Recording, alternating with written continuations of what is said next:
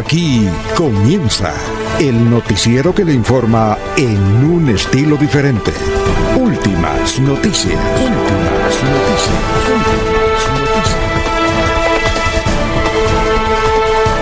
La información analizada por los expertos, sin sesgos, explicada con detalles, sin tanta carreta. Últimas noticias por Radio Melodía, también por Facebook y YouTube Radio Melodía.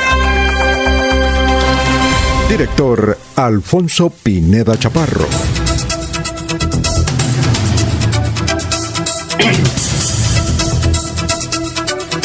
Gracias a Dios. Hoy es jueves. Hoy es jueves 21 eh, de enero del 2021. Nos abre el micrófono Arnulfo Estero Carrillo para hablar por Radio Melodía, 1080m, melodíaenlínea.com. Estamos por Facebook Live, estamos también por YouTube. Gracias por escucharnos. Bienvenidos. Son las 5 de la mañana, 4 minutos. Eh, estamos enviando un saludo a todas las personas que ya pueden conectarse, ya se están conectando al perfil de Radio Melodía de Bucaramanga. Vamos a saludar ya que están eh, muy puntuales nuestros compañeros de la mesa virtual a los integrantes de esta mesa de trabajo. Bienvenidos. Laurencio Gamba está en Últimas Noticias de Radio Melodía 1080 AM. Oye, Laurencio, ¿cómo está? Tenga usted muy, pero muy buenos días. ¿Cómo se encuentra hoy jueves 21 de enero del 2021? Alfonso, el saludo para usted, para el señor Arnulfo Otero, para el doctor Julio Enrique y todos quienes están ahí en la red mundial de las telecomunicaciones. Pues bien, y recordemos que José Ángel Amador maduró, ahora está en contra de la revocatoria del alcalde de Bucaramanga y jóvenes en Bucaramanga se citaron en el viaducto de la novena para sostener riñas. Esto sí que es bueno porque, ¿qué tal? La gente se cita a través de las redes sociales, Alfonso. Muy bien, vamos, eh, son las 5 de la mañana, 5 minutos. Ya estamos saludando a Gustavo Pinilla Gómez, a, Gerardo Gómez Forero. Estamos saludando también a eh, don Ramiro Carvajal de Deportivos Carvajal, a Aníbal Navas Delgado, gerente general de Radio Taxis Libres, que tiene el teléfono 634-2222. Estamos saludando igualmente a Benjamín Gutiérrez, Juan José Rinconosma, Lino Mosquera, Peligan, Pedrito Galvis, Pablito Monsalve, Estamos igualmente con Walter Vázquez en la Ciudadela Real de Minas, Jairo Alfonso Mantilla. Gracias por la sintonía, don Gerardo Navarro de las Pepitas de Navarrito. Muchas gracias por la sintonía. Son las cinco y seis y seguimos saludando a nuestros compañeros aquí en Radio Melodía.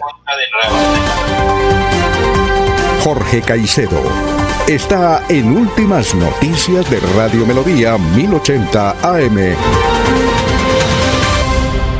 Son las 5 de la mañana, 6 minutos. Jorge, ¿cómo se encuentra? Tenga usted muy, pero muy buenos días. Don Alfonso, muy buenos días. Como siempre, feliz de compartir con ustedes este espacio de últimas noticias y de saludar a todos los amigos que nos siguen en las diferentes señales de Radio Melodía. Una cifra para iniciar la mañana son las 72, mm, eh, resultan las 72 horas que han pasado en la aplicación Telegram y que han marcado la mayor migración de usuarios en la historia de la Internet 24 millones de personas en 72 horas han aperturado sus cuentas a través de la aplicación Telegram. WhatsApp ha generado esta migración y de acuerdo al pronunciamiento que ha hecho el creador de la red social Telegram, Paul Durot, eh, ha, sido un, de gran beneficio para su aplicación las nuevas políticas de manejo de datos que ha anunciado WhatsApp, la que le ha generado este, este desembarco de nuevos usuarios en su red social. Porque, de acuerdo al pensamiento de los usuarios, aunque se ha dicho que son mal infundados, eh, no quieren saber nada de los antecedentes que el dueño de Facebook, de, WhatsApp, Mark Zuckerberg, que es el mismo dueño de Facebook, pues ha hecho con respecto al manejo de datos en sus aplicaciones. Entonces, la gran beneficiada es eh, Telegram, del ruso Pavel Durov, y que ha reportado en las últimas 72 horas 24 millones de nuevas cuentas. Más adelante le preguntaré sobre eso, sobre eso, sobre WhatsApp y Telegram. Son las 5 de la mañana, 8 minutos. Ya los oyentes nos escribe Doris Mirella Moreno de la CDC. Ella es coordinadora de la CDC del Colegio Maiporé del barrio Kennedy y dice que continúa hoy para atendiendo a los padres que quieren cupos para niños de cuatro años que deseen ingresar al grado jardín. Dice, las familias interesadas pueden también acercarse hoy a la institución ubicada aquí en la calle 17, número 1040 del barrio Kennedy, a recibir información en el horario de 6 de la mañana hasta las 6 de la tarde. Y, realizar matrícula mañana viernes 22 en el horario de las 8 de la mañana de 11. Así es que aquellos padres que estaban preocupados que no tenían cupo para el jardín de sus niños, que lleven los niños eh, para niños de cuatro años. Muchas gracias a Doris Mireya Moreno de El Kennedy. También para Laurita Pradilla, dirigente y gran educadora de ese sector, de Bucaramanga, del colegio eh, Maiporé del barrio Kennedy. Bueno, seguimos saludando a nuestros compañeros a las 5 de la mañana, 9 minutos.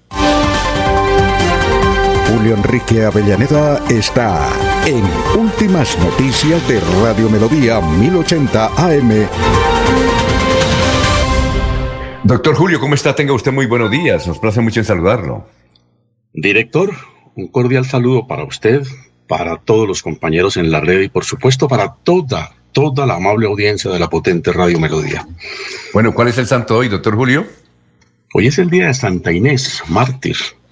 La niña, la niña mártir, ¿no? La niña que, que muere en defensa de su, de virginidad frente a las pretensiones de algún funcionario del gobierno romano de los años 290 después de, de Cristo. No accedió la joven a las pretensiones de matrimonio que le formulaba aquel personaje, le manifestó que ella era la amante de Jesucristo y que lo sería para toda su vida, razón por la cual fue eh, perseguida como cristiana, capturada y degollada se tiene a Santa Inés como un símbolo de la, de la pureza, por supuesto, de la fe y desde luego, como lo dice la Iglesia, la Santa de la Virginidad.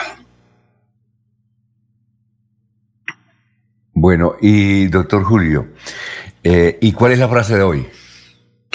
La frase de hoy, Alfonso, es empecemos de nuevo, empecemos todos de nuevo a escucharnos unos a los otros, a oírnos, a vernos y a mostrar respeto entre nosotros. La política no debe ser un incendio que arrase con todo.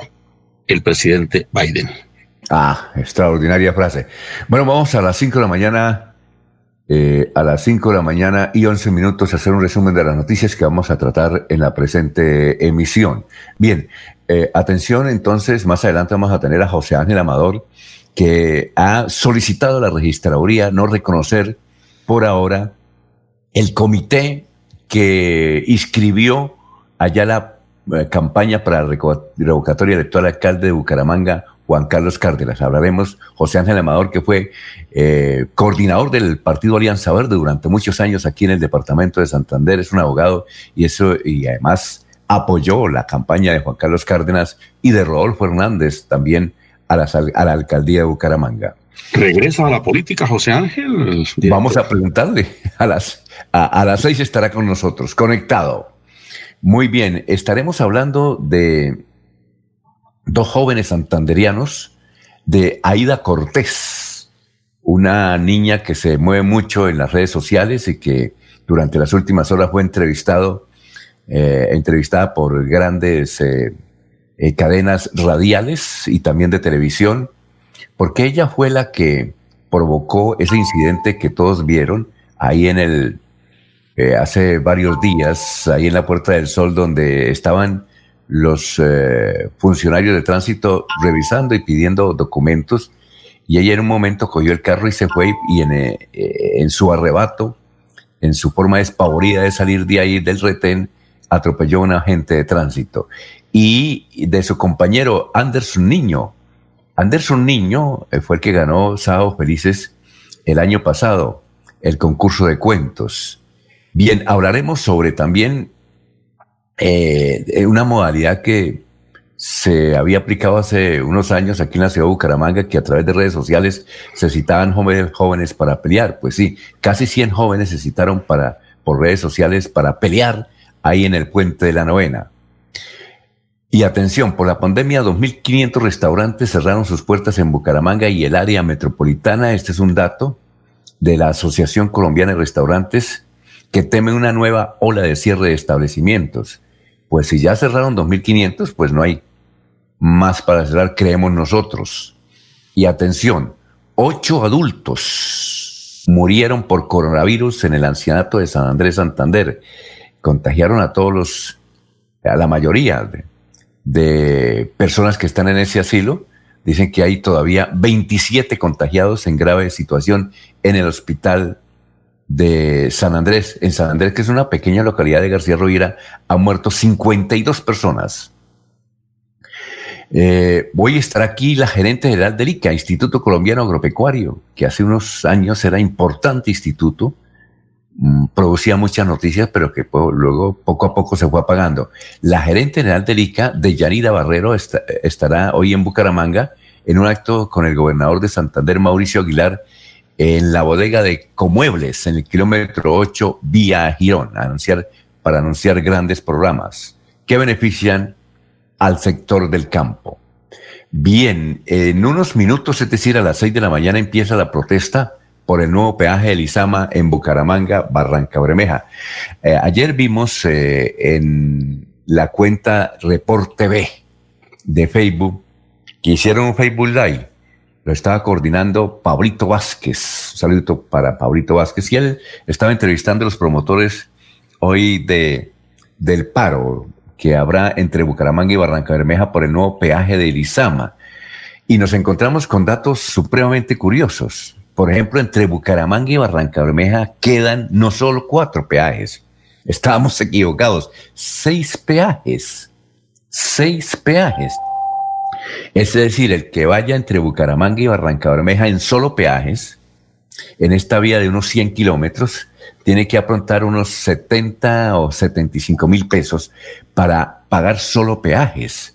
Y desde luego los que quieran escuchar este importante debate, ahí en el perfil de Facebook Live de Report TV, pues están todos los datos y realmente son increíbles las historias que se narran. Por ejemplo, el año pasado, antes de la pandemia, es decir, hace un año, cuando los niños entraban al colegio, tenían que cruzar la autopista que tiene varios carriles ahí en un sector de Barranca Bermeja cerca al puente Sogamoso, donde ellos tenían que mirar a los lados porque no hay un puente peatonal. Y niños, ahí presentaron un video, creo que el señor Ludwig Gómez, donde los niños permanentemente están en peligro al cruzar esa vía. De ese tamaño estamos hablando, de las dificultades entre la carretera Bucaramanga-Barranca Bermeja. Bien, eh, la, eh, la Corporación Autónoma de Santander nos dijeron que rescataron a un caimán aguja en Cimitarra. Caimán aguja en Cimitarra. Son las 5 de la mañana, 16 minutos. En San Gil se registraron protestas. Ayer hubo una manifestación. Una manifestación, hubo bastante gente que recorrió las principales calles de San Gil porque son los dueños de los bares. Ellos quieren que no haya toque de queda, porque si hay toque de queda, pues no, no pueden abrir los bares. Y están pidiéndole a las autoridades, gobierno nacional, departamental y municipal, que hayan acuerdos, porque ellos tienen mucha gente ocupada, ellos también quieren trabajar, se quedaron sin dinero y quieren aprovechar uno que otro turista que llega a San Gil pese a la pandemia. Eso fue en San Gil ayer. Bien, hablaremos de la visita del ministro de Cultura del departamento de Santander, el doctor Buitrago, que es aquí humangués. Y también nos, eh, nos enviaron una imagen de una casa en Mogotes que quedó destruida. En Mogotes creo que no hay cuerpo de bomberos porque vimos la operación olla. Mucha gente, los vecinos con las ollas evitaron, eh, pues evitaron, no, la casa se, se, incendió, evitaron que hubiese personas lesionadas. Bien, eh, ayer Laurencio nos decía que había muerto un integrante de la familia Ardila Duarte. Pues bien, hoy el periódico El Frente, en primera página, dice que falleció Gustavo Ardila Duarte, que fue registrador nacional del Estado Civil. Doctor Julio lo conoció, ¿no? Gustavo Ardila Duarte. Por supuesto. De Rafael. De Rafael, de Benjamín, de Jorge. Sí, claro. Gustavo Ardila Duarte, ¿no? Así es que Laurencio era, él creo que era conservador, Gustavo Ardila. No, no, no, no, no, no, no, no, Alfonso. ¿Partido Liberal? siempre lo conocí como un, como un hombre liberal. Eh, conocido como Gustavín, ¿no? En los, en los círculos de la tertulia en Bucaramanga. Tenía 78 años, lo que no sabemos es si murió de coronavirus. ¿Usted sabe algo de eso o no? ¿Usted sabía no sé, que había muerto? No sé realmente cuál la, la, la causa de su muerte. eh, Hoy está en la primera página del diario El Frente. Oye, Gustavo Ardila era astrónomo, ¿no? Era sí, astrónomo. Él, él, él, tenía hobbies de esa naturaleza, ¿no? No, no, no. Eh, es decir, él decía que no era un hombre que hablaba cháchara y criticaba a Mauricio Puerta. Eh, que no, que él era una, un científico, pero le gustaba la astronomía. Y uno cuando se lo encontraba, no sé si usted tuvo la oportunidad de hablar varias veces con Gustavo, doctor Julio, y sí. tal vez Laurencio, él hablaba era de la astronomía, ¿no? Más que de, de asuntos jurídicos. Sí, sí, él tenía, por eso digo Alfonso, como una especie de, de, de esa disciplina, la tenía como, como un hobby que cultivaba. Solía conversar con, con cierta frecuencia de esos eh, temas que de manera muy, muy particular él manejaba. Sí, eh, eh, él era, el, el, hermano vive, ¿no? Benjamín Ardila creo que vive, es mayor Benjamín que él. Vive. Sí, claro, Benjamín es mayor, Benjamín vive en Bogotá. Uh -huh. Bueno, y hermano de Rafael Ardila, hermano de Jorge de Ardila Rafael. también. Hermano también del extinto ex parlamentario Jorge Ardila Duarte. Jorge Ardila Duarte, Jorge Ardila Duarte. Son, la, son las 5 de la mañana, 19 minutos. Bueno, este es un eh, eh, titular de Vanguardia Liberal. Dice, Liga Anticorrupción podría no llevar listas propias en la, la legislativa del 2022. Y le hacen una entrevista a Rodolfo Hernández. Y Rodolfo Hernández dice, eh, da el siguiente argumento, dice, yo estoy decepcionado con los diputados que eligió la Liga y estoy decepcionado con los concejales que en Santander eligió la Liga. Nos quedaron mal. Es decir, lo, lo que llevó al poder la Liga, pues estoy muy decepcionado y estoy rascándome la cabeza si llevo lista propia o no al Congreso de la República. Eh, y además porque no quiero distraer mi campaña a la presidencia de la República. Está en ese dilema. Así es que hasta el momento, según Rodolfo Hernández, eh, él no tendrá listas por ahora al Congreso de la República como se suponía. Nosotros suponíamos que él iba a tener una lista independiente eh, Pero por firmas a, a la, al, al, Congreso de la República. Pero Laurencio nos da otro dato ahí. Rodolfo Hernández dice, por ahora estoy descansando porque me voy a someter en los próximos días a una cirugía. Y luego de la cirugía, no dijo qué tipo de cirugía es, luego de la cirugía, pues eh, eh, reiniciaré mi campaña a la presidencia de la República. ¿Qué decía Laurencio? Alfonso, es que usted recuerde que para llevar listas al Senado o Cámara se requiere un umbral, una cifra repartidora. Si se acabó Convergencia Ciudadana porque no logró un número determinado de votos, ahora un partido, digo, un movimiento político como el del señor ingeniero Rodolfo Hernández, que sí tiene algunos voticos, pero eso se requiere una cantidad cercana al medio millón de votos para ser cuantificada en el Senado y Cámara. Por eso yo creo que los analistas, los asesores le dijeron, señor Rodolfo, hay que tener cuidado porque si no es un partido grande, si no está por ahí Maduro, si no está en el Partido Liberal o en otros, pues es difícil lograr Cámara y Senado. Puede Laurencio. tener 500 mil votos, pero si no es el, lo, la, lo que sí. se requiere, el umbral, se pierde. Ese. Yo creo que es por ahí. Laurencio, señor. pero él puede, él puede por firmas, él puede por firmas.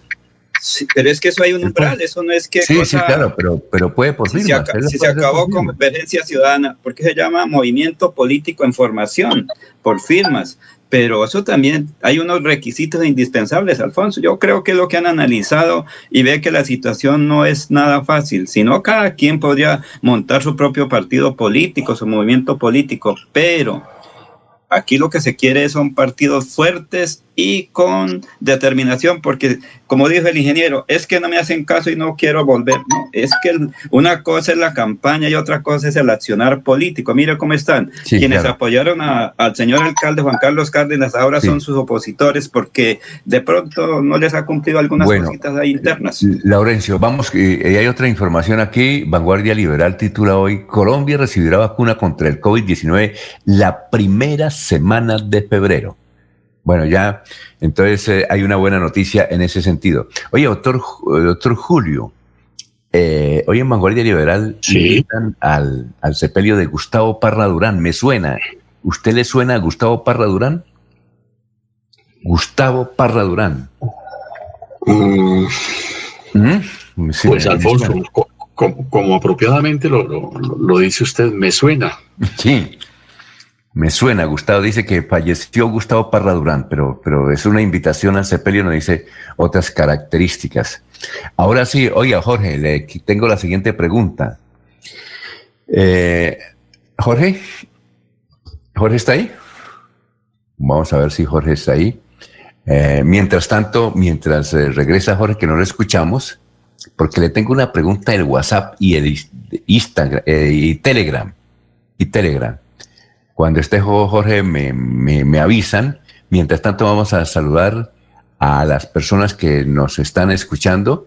Dice Alberto Díaz, los escucho aquí muy clarito desde el barrio La Feria de la ciudad de Bucaramanga. Gracias por la sintonía. Eh, don Gerardo Gómez Forero dice, Alfonso y compañeros jóvenes. Eh, eh, dice Joya Jueves Sacerdotal desde Alto Viento, Florida Blanca y Dios los bendiga. En fin, hay varios, varios. ¿Ahora sí está Jorge? Sí, señor. Sí, tengo, problemas acá. Sí. Oiga, Jorge, ¿qué, es, decir, uno está en WhatsApp y debe pasarse a Telegram. Jorge? Sí, me repiten, Alfonso. Jorge, ¿uno está en WhatsApp y debe pasarse a Telegram? No, no, no, para nada, don Alfonso, no, no, no, no, es una decisión libre, voluntaria de cada uno de los usuarios.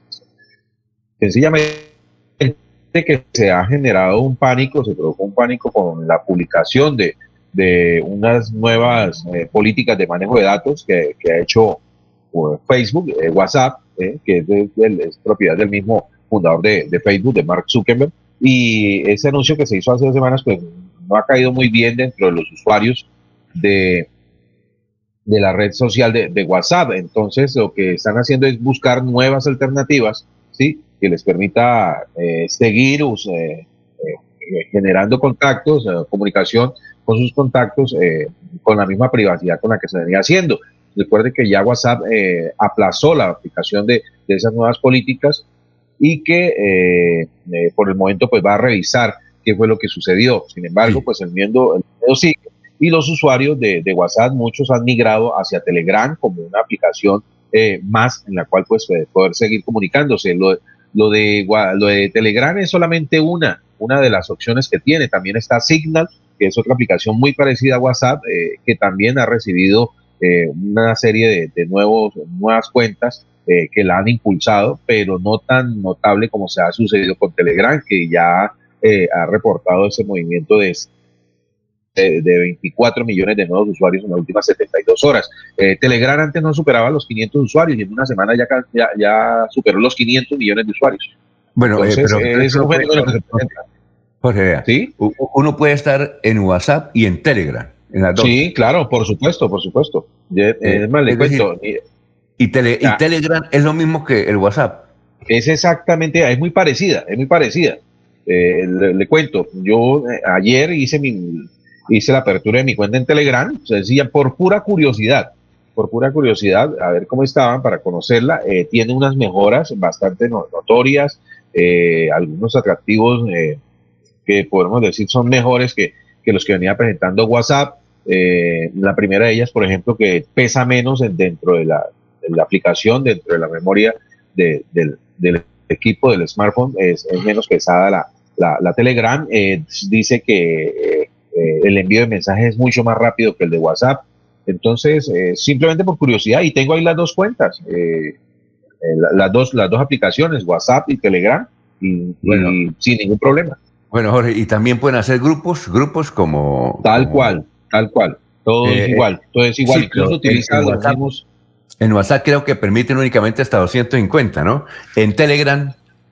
Eh, me hablaban de, de una mayor mayor número de, de, usuarios en, un grupo. Sí, me decían que podía superar incluso los mil. No, no tengo datos exactos y usted, pero usted que conoce bastante eso, ¿usted qué recomendaría? ¿Se queda uno eh, con WhatsApp o puede tener mm, Telegram y WhatsApp? ¿Qué recomienda usted? Usted como, como una persona Sí, esto sucede como, como los usuarios de, de, telefonía celular, don Alfonso. Hoy en día cualquiera puede, en el momento que, lo, que así lo considere, cambiar de operador. ¿sí? porque tal operador le ofrece mejores condiciones que con el que, con está actualmente. Lo mismo sucede con, las aplicaciones, con las redes sociales. Usted está sencillamente donde más le gusta. ¿sí? Por ejemplo, Instagram es una, es una red social que se mueve muchísimo, eh, tiene muchos usuarios, la gente la comenta, le gusta. Yo no la uso. A mí no me gusta eh, Instagram y no tengo cuenta en Instagram. ¿Sí? Eh, sencillamente, sí, disfruto más el Facebook, disfruto más el Twitter, disfruto más eh, mismo WhatsApp, o sea, es, es el libre albedrío, la libre decisión del usuario de dónde se sienta mejor. Y obviamente, pues dentro de lo que se dedica a sus labores, pues donde tenga el mayor número de contactos de usuarios. Por ejemplo, yo por mis, por mis ocupaciones en lo que tiene que ver con comunicación inmediata, pues hoy tengo dos aplicaciones que son WhatsApp y Telegram. Y manejo las dos al, tiempo porque tengo tanto intereses en uno como las tengo en la otra. Muy bien. Perfecto. Eh, bueno, muchas gracias. Vamos al auditorio en San Pedro. Eh, están en San Pedro Luz Marina Soto de Rojas, Ana Mercedes Gutiérrez de Olave, Adela Sanabria González, Héctor Raúl Reyes Hernández, cenizas presentes, Jesús María Méndez Mendoza, cenizas presentes, Óscar Andrés Giral Rojas, cenizas presentes, José Pastor Carreño Hernández, cenizas presentes, Fidel Peñalosa Ramírez, cenizas presentes. Y en Los Olivos están Samuel Pinilla Pinilla, él es el registrador del municipio de San Vicente, lo van a sepultar en la ciudad de Bucaramanga, Samuel Pinilla Pinilla, Adolfo Cuadros Millán, Gabriel Calderón Ramírez, José Ramiro Higuera y Carlos Armando Duarte Gómez.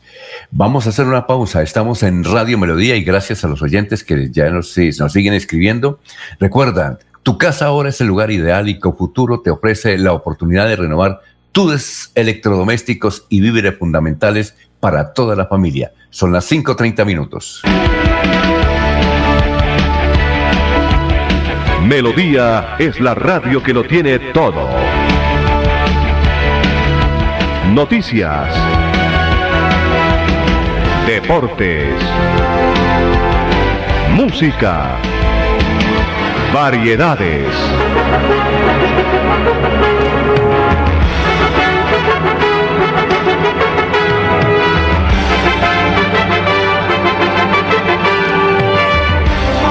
Melodía La Grande.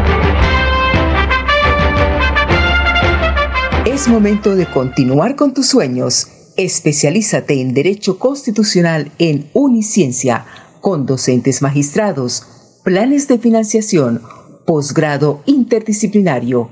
Inscríbate al 630-6060, extensión 1028, y este 2021 obtén un nuevo logro en tu vida profesional.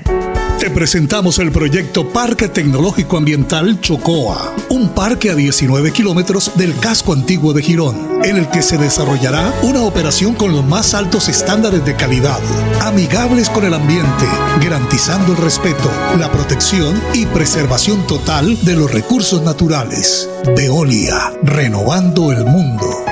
La Feria Escolar Cajazán te da más. Ven a nuestro supermercado Cajazán Puerta del Sol y aprovecha tu bono escolar, descuentos, grandes opciones de crédito y muchos beneficios más. Ven y aprovecha todo lo que tenemos para ti. Garantizamos todos los protocolos de bioseguridad. Aplican condiciones y restricciones. Promoción válida hasta el 28 de febrero del 2021. Vigilado Supersubsidio. Se va la noche y llega últimas noticias. Todos los días, desde las 5 de la mañana. Empezar el día bien informado y con entusiasmo.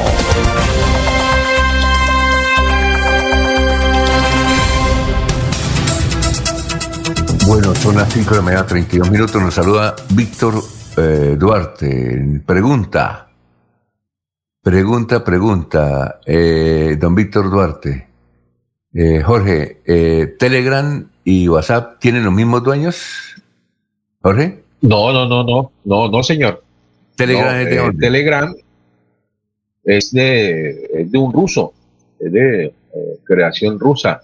El dueño de Instagram se llama eh, Pavel, Pavel Durov, es un el dueño de Telegram. Y el de, de Telegram, sí, el dueño de WhatsApp es el mismo dueño de Facebook, Mark Zuckerberg. Ah, ya, perfecto. Muy bien, gracias, don Víctor Duarte, que dice que nos escucha en una finca cercana aquí en la ciudad de Bucaramanga. ¿Ah? ¿Ah? que Telegram no deja de generar un poco de miedo con respecto también al manejo de datos. Esas aplicaciones rusas por lo general piden más de los de lo que ofrecen. Recuerde la aplicación aquella de que envejecía los rostros eh, o rejuvenecía. Es una aplicación rusa y, prácticamente cuando usted, antes de, acceder a ella, usted ha autorizado una serie de, de, permisos y de requisitos que ya mirando la letra menuda, prácticamente usted le está entregando todos sus datos. Todo, ellos podían acceder a través de la red de Facebook a todas las fotografías que usted haya publicado en Internet y eran ya pasan a ser propiedad compartida con la aplicación. Y eh, ese es el fenómeno con las aplicaciones rusas, que pues la, mayoría de las personas no leen la metra menuda de los, de los, de los requisitos que ellos exigen y resulta Ah, bueno, nos... mucho más, mucho más eh, invasores de la... Se le está yendo el sonido, Jorge. A veces sí, a veces no. Oye, Laurencio, son las 5.34. Nos escribe por Facebook Live eh, Leonardo Jerez, desde García Rovira, ¿cierto, Laurencio? Leonardo Jerez, sí, señor. Un saludo para está listo. Sí, ahí tenemos a Leonardo Jerez, que él habla sobre qué es, el Laurencio. Alfonso, la situación que se está viviendo en García Rovira por las determinaciones del alcalde de Málaga, porque de todas maneras Málaga es, digamos, una eh, zona, región o región, zona, municipio, zona, sí, eh, región. Las determinaciones que tienen que ver, eh, Laurencio, con que los tres próximos fines de semana prácticamente hay un encerramiento en Málaga y eso desde luego afecta a toda la provincia, ¿no? Sí, sí, porque desde San Andrés de alguna manera tienen que llevar los enfermos allá. Incluso entiendo que muchos de los cadáveres han sido trasladados también a San Andrés para efectos de los sepelios, porque como lo dijo el alcalde ayer, pues prácticamente ningún municipio estaba preparado para el incremento de las personas que fallecen por una u otra causa. Entonces, eso es lo que ha ocurrido. Pero es una afectación general al Cerrito, por ejemplo. Eh, Laurencio. Enrique de los Mayores, señor. Eh, ¿de, qué, ¿De qué municipio de García Rovira nos, eh, nos habla Leonardo? Él está ahí en San Andrés, ahí cerca al viaducto, de la Isgaura, de la quebrada de Isgaura, pues también. Pero si quiere lo escuchamos para ver qué es lo que piensa, qué piensa él sobre la situación, cómo se afecta a García Rovira y particularmente los campesinos, la gente de la región, porque una cosa es estar aquí uno en Bucaramanga, otra cosa es estar allá en García Rovira y otra es la situación tan compleja como lo han dicho. Ocho personas han muerto ahí en San Andrés por la situación que irresponsables fueron a visitar personas adultas que estaban ahí en un centro para esa población. Escuchemos a Leonardo Jerez. Pues Laurencio, muy buenos días. Saludo cordial para don Alfonso Pineda, para Ernesto Alvarado, para usted, Laurencio, para toda la mesa de trabajo de Radio Melodía y para toda la audiencia que a esta hora se conecta con la información que ustedes emiten diariamente. Sí, desde la provincia de García Rovira estamos un poco preocupados los rovirenses por los anuncios de las medidas que ha tomado el alcalde de Málaga eh, con relación pues, a la prevención que tiene que existir en torno al tema de los contagios por causa del coronavirus. La verdad preocupa en materia comercial, en materia hotelera, en materia turística, atendiendo a que Málaga pues, es el epicentro de cerca de 10 municipios de la provincia que dependen en gran parte de sus economías del movimiento que se genera en el municipio de Málaga, en el movimiento comercial. Eh, también hay que decir que Málaga eh, atiende o de Málaga dependen algunos municipios del departamento de Boyacá que ven cifrado su actividad comercial en lo que pueda generarse desde el municipio y hacia el municipio de Málaga. En materia comercial, pues también los otros municipios restantes, San Andrés y Huaca, que son los municipios que están un poco más alejados de, Málaga, pues dependen en, en algunos casos de temas administrativos, de temas judiciales, de temas legales que se llevan a cabo en el municipio de Málaga y que pues eh, digamos que mm, son Huaca y San Andrés también dependerían en ese caso de, Málaga para hacer y adelantar estas actividades. Pero principalmente, Laurencio, y, a los oyentes de Radio Melodía, lo que verdaderamente nos tiene bastante preocupados es la ocupación de camas UCI en el hospital de Málaga.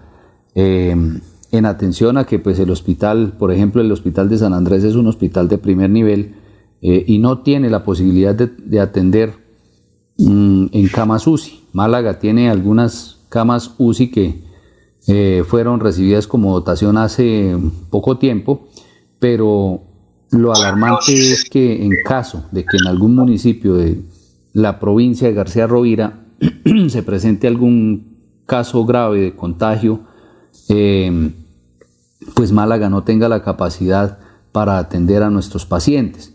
Esa es la mayor preocupación, em, atendiendo pues a que los hospitales de la provincia son de primer nivel y el único hospital de segundo nivel pues que atiende a, nuestros pacientes es el hospital de Málaga.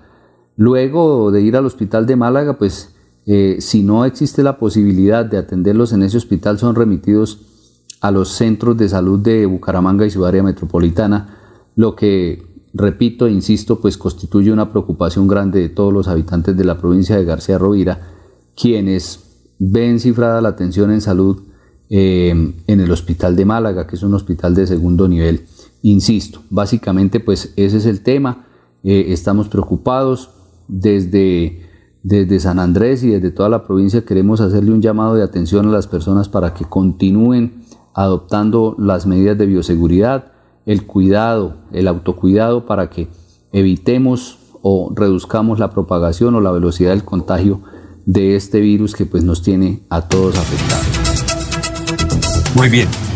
Eh, Leonardo Jerez habla desde San Andrés donde allá se presenta una noticia porque en el asilo eh, eh, hay contagio, en el asilo de San Andrés hay contagio del coronavirus y ocho abuelitos murieron y hay 27 contagiados. 8 murieron y 27 contagiados. Imagínense ustedes. Son las 5 de la mañana, 40 minutos. Oye, Jorge, Jorge está en la línea, ¿no? Sí, señor. Jorge. Sí. Oye, Jorge, cuéntenos qué, qué es. Eh, yo le pregunto todo lo, de lo internet porque hay una información eh, que produjo el New York Times el día lunes donde se mencionaba que hay mujeres en, básicamente en América Latina donde están eh, eh, ganando fuertes sumas de dinero eh, a través de una actividad que se llama OnlyFans. OnlyFans.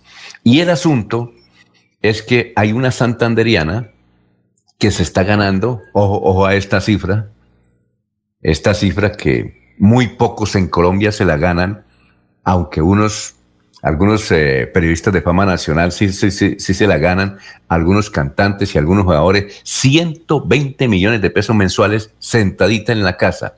Es una, eh, una profesión que se llama OnlyFans.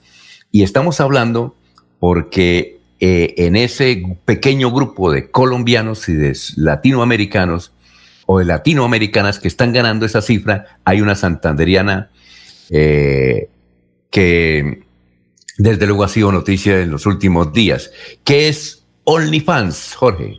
Alfonso, así por encima, eh, OnlyFans eh, se convirtió en una de las aplicaciones más consultadas durante el año 2020 debido a la pandemia, al aislamiento, y se, eh, se convirtió en un fenómeno mundial por esta situación. Es una plataforma que funciona como un servicio de suscripción sí, que le permite a los creadores subir sus contenidos y ganar dinero gracias a que los usuarios pagan por verlos. Eh, cualquier cosa, usted eh, se, abre su cuenta en OnlyFans, como abrirla en cualquier otra red social, como abrirla en Facebook, en, Instagram, en, Twitter, ¿sí?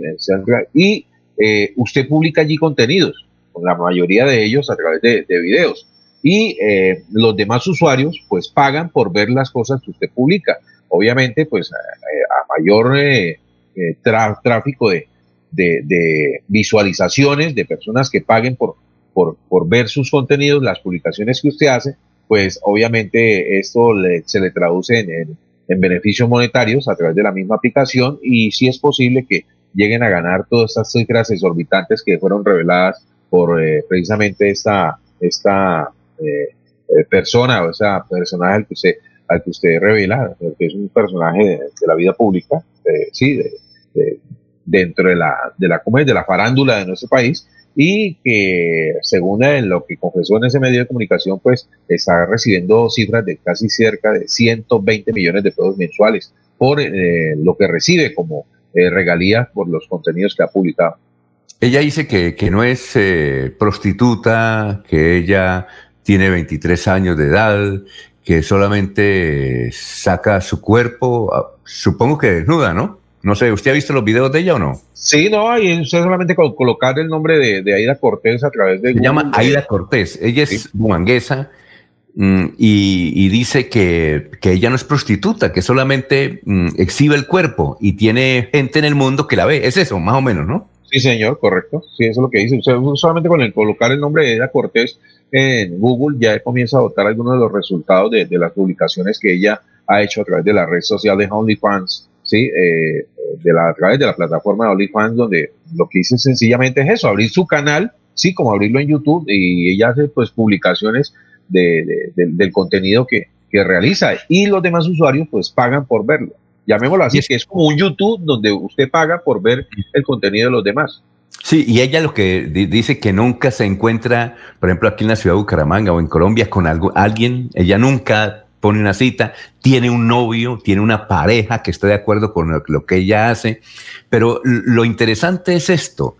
Eh, ¿Recuerdan ustedes que hace unos días hubo un incidente en la Puerta del Sol donde unos agentes de tránsito pedían papeles y entonces ella estaba ahí con su carro, además modesto, para ganarse 120 millones de pesos al mes, su carro modesto, y ella pues seguramente tenía unas, dicen los agentes, unos, o, una cantidad de cerveza en su auto iba con un compañero y entonces le dio miedo y se fue despavorida del sector y al irse, pues atropelló un agente de tránsito. Por eso es que es noticia Aida Cortés, según lo confirmó, esa información la confirmó la propia directora de tránsito de la ciudad de Bucaramanga. Pero el asunto es que ella eh, tiene un compañero que se llama Anderson Niño. Y Anderson Niño es uno de los mejores, es una de las revelaciones del humor en Colombia también más o menos de su misma edad, ganó el año pasado el concurso de chistes de Sábado Felices Anderson Niño. Eh, y es Aida Cortés. ¿Recuerda usted que nosotros hablamos de la joven que, de la persona que salió violentamente del sitio de retén, Jorge? Sí, los hechos son del pasado viernes, don Alfonso. Eh, eh, sucedieron sobre las 11 de la mañana en la Puerta del Sol, en un puesto de control de la Dirección de Tránsito de Bucaramanga. Allí se acercó un vehículo eh, de placa CWF 363 eh, que se, registra a nombre de Aida Cortés y eh, de acuerdo a las versiones de las personas que estaban allí en ese momento, el vehículo uno estaba transitando fuera del pico y placa, por eso se le, fue requerido ahí en el puesto de control.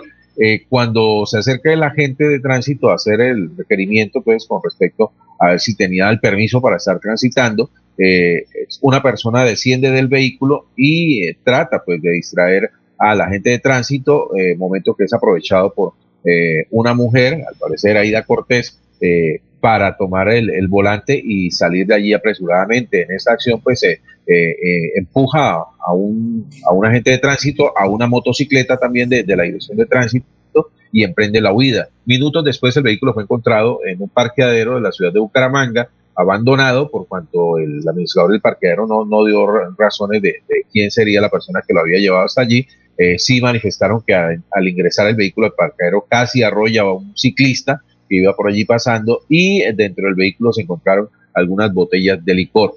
Eh, este vehículo recibió una sanción de cerca de millón y medio de pesos debido a, todas las, las, acciones que hizo allí durante este proceso de control. Eh, incluso se le multó por la agresión a un servidor público y eh, se espera que en los próximos días se haya una solución a, esa situación porque creo que hasta hoy no, no, no han cancelado todavía la, la multa que le fue impuesta. Y además a ella le queda fácil porque si gana 120 millones de pesos sin salir de su casa frente a un computador, pues le queda fácil pagar esos 3 millones y medio. En las entrevistas que dio ayer, una... Muy difícil, don Alfonso, perdón. Muy difícil porque eh, de acuerdo a alguna información que surgió después de ese hecho, eh, se hizo revisión a través del, del, del de, de las posibles sanciones que tuviera este vehículo de placas CWF 363 y ah, reporta casi multas por, por casi 4 o 5 millones de pesos. Ah, bueno, pero, pero a ella le queda fácil diciendo, porque ayer eh, ah. escuchamos varias entrevistas. Alfonso. ¿Cómo? Alfonso, Alfonso. Pero de todas maneras es una irresponsable. Se cree que es extraterrestre porque si no acepta el requerimiento, doctor Julio, de un agente de tránsito, la obligación era estar ahí pendiente. Es decir, ella estaba cometiendo infracciones y se vuela, eso es un delito de todas maneras, Alfonso. Entonces, una persona muy irresponsable se cree que es extraterrestre. Pero también, doctor Julio, si ella gana 120 millones de pesos al mes, eso también no es enriquecimiento ilícito que la DIAN también la estará llamando próximamente a que cumpla porque recibir tanto dinero y no declarar eso también es otro delito. No, perdón, eh, ella dice que declara tiene su asesor de, eh, su asesor de impuestos. Esto es legal, ¿cierto, Jorge? Me parece que esto es legal. No, es que no, señor, eso no es, es, que no, es la legalidad, es el monto, el monto de dinero. No importa, ella se puede ganar mil millones de pesos. Eh, Jorge, esto es legal. ¿Cierto? sí, señor. Eso es, eso señor. No, no, esto es legal. Tiene la sí, no, no, esto es legal. En un paraíso. no, no, no. Tiene la, no, eh, ingresar. Laurencio, lo que estás, Laurencio, lo que está haciendo ella es legal. Ayer en la sí, no, todo es legal. Eh, el, problema es el monto de dinero. No importa.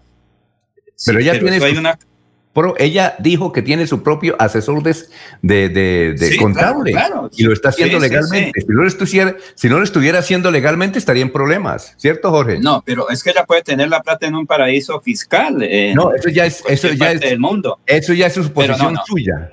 Eso ya es su posición suya. Pero venga lo que, lo que sabemos. Lo que sabemos es lo siguiente, según lo que ella contó, para irnos a unos mensajes, porque nos estamos ya yendo de la hora, es que eh, hace, cuando tenía 15 años de edad, tuvo una enfermedad de lo que aquí yo creo que Laurencio conoce y el doctor Julio y creo que Jorge, lo que se llama disipela, en una pierna, disipela. y dice, eh, me tenía que cortar una pierna. Y entonces yo me asusté y mi abuela me trajo un, un sapo disecado y me lo puso ahí en la pierna y con eso me curé. Eso es lo que dice, dentro de muchas historias. Dice que es devota de la Virgen María, pero Laurencio sí está ganando legalmente esa plata. Tanto así que ella lo reveló. Ayer en las entrevistas dice yo me gano 120 mil pesos, 120 millones 120 de millones. Me refiero a los impuestos que hay que pagar por ese dinero, Alfonso. No, sí, listo. me refiero, no más. Eso no es nada, ah, sino si está pagando los impuestos adecuados, porque eso también, ¿sí? Si usted recibe 20 millones, le aplican unos impuestos. Si es más, a no ser que se gane una lotería, también tiene el 35% de impuestos. Bueno, sí, sí, claro. Vamos a unos mensajes. Eh, estamos en Radio Melodía. Eh, recuerden, estudien Uniciencia y obtén el 10% de descuento en tu matrícula. Son las 551. Para seguir adelante, Copfuturo te ofrece crédito educativo en línea. Ingresa a www.copfuturo.com.co y solicítalo de una manera fácil, rápida y segura con la mejor tasa. Atención telefónica 318-717-3270 y 317-404-6430. Copfuturo, construyendo sueños de progreso. Bueno, y hay otras noticias también positivas en el departamento de Santander. Estudia en Uniciencia y obtén el 10% de descuento en tu matrícula. Administración de empresas, contaduría, ingeniería de sistemas, ingeniería industrial y derecho. Inscríbete al 630-6060 o al 317-667-0986 y este 2021 comienza tu proceso universitario. Se va la noche y llega últimas noticias. Todos los días, desde las 5 de la mañana, empezar el día bien informado y con entusiasmo.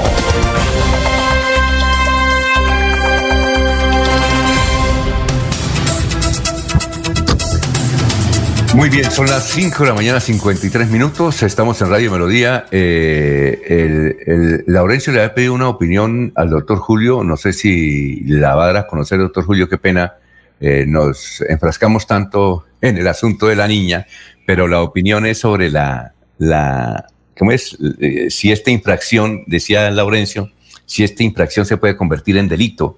De ella, yo creo que usted vio el video ahí de la Puerta del Sol de la niña Aida Cortés. ¿Cuál es su opinión al respecto en el sentido que si esa infracción se puede convertir en delito? Eh, se refiere, Alfonso, a, al hecho de no atender el requerimiento. Sí, y de haber salido despavorida y en su huida haber atropellado con su carro a un agente del tránsito. No, las conductas delictivas ahí serían las que pudo haber causado al, pretender huir, ¿no? Es decir, las lesiones que pudo haber causado, los daños que pudo haber eh, igualmente ocasionado. Sí, en principio pensaría que el solo hecho de no atender el requerimiento, de no permanecer en el lugar, no significa eh, conducta delictiva alguna, Alfonso. Ah, muy bien, perfecto. Ahí está la respuesta. Vamos con más noticias, Jorge. Estamos en Radio Melodía. Son las 5.54 minutos.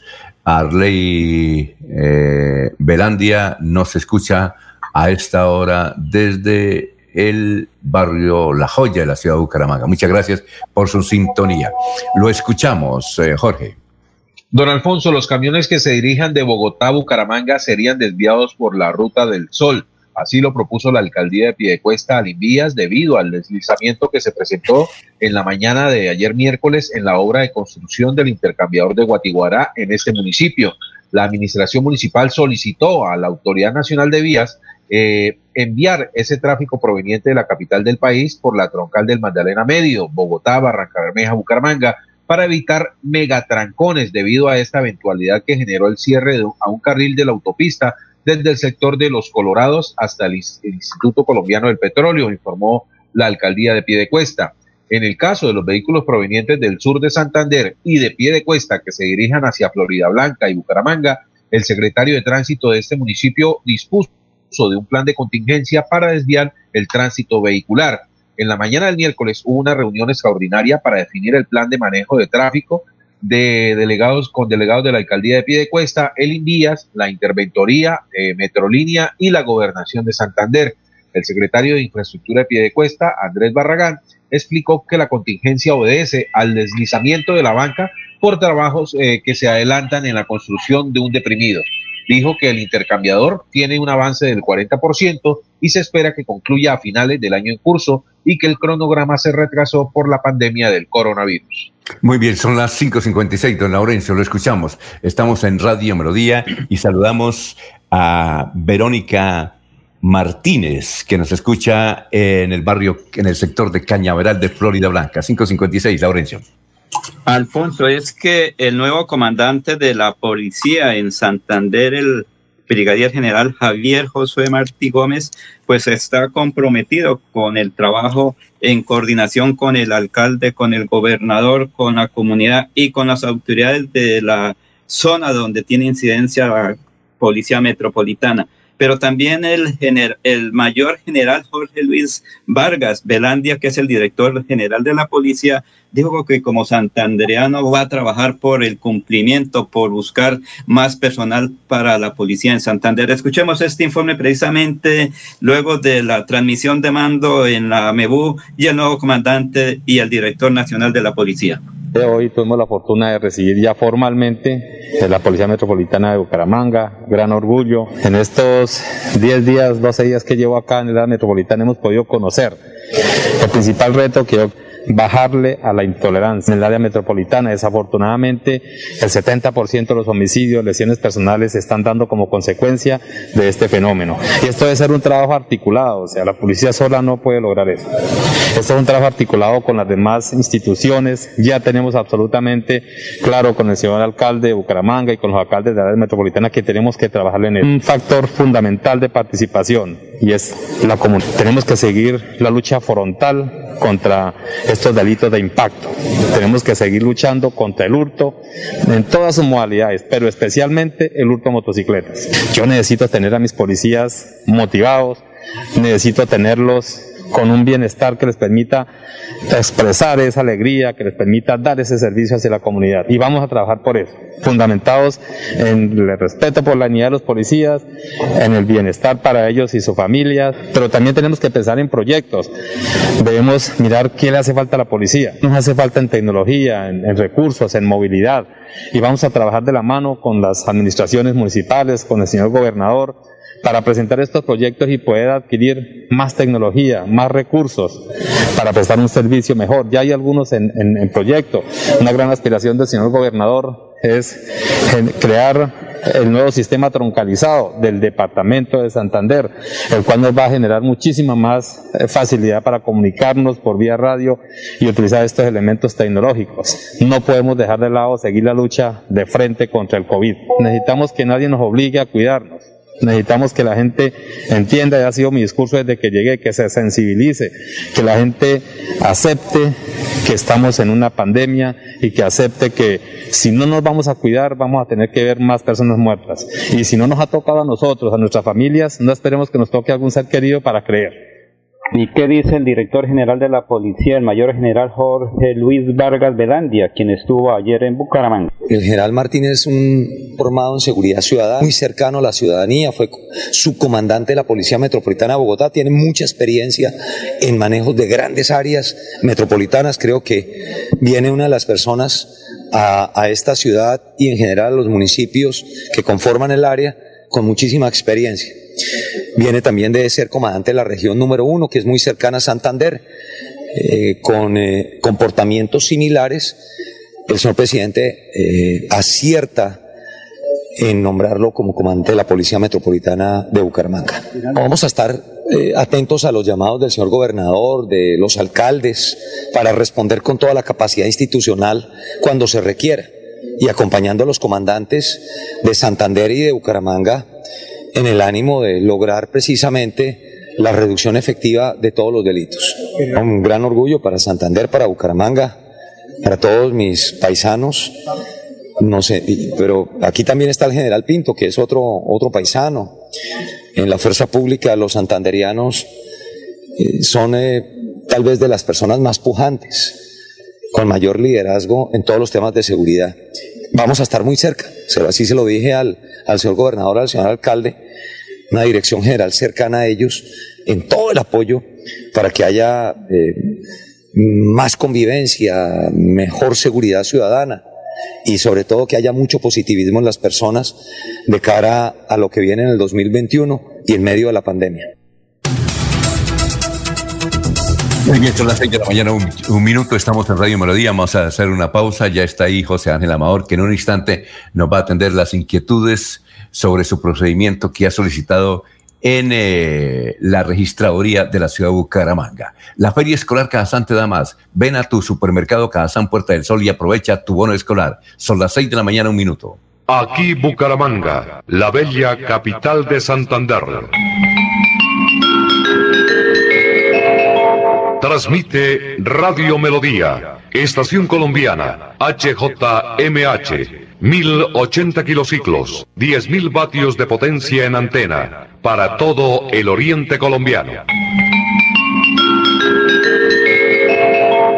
Cadena Melodía, la radio líder de Colombia.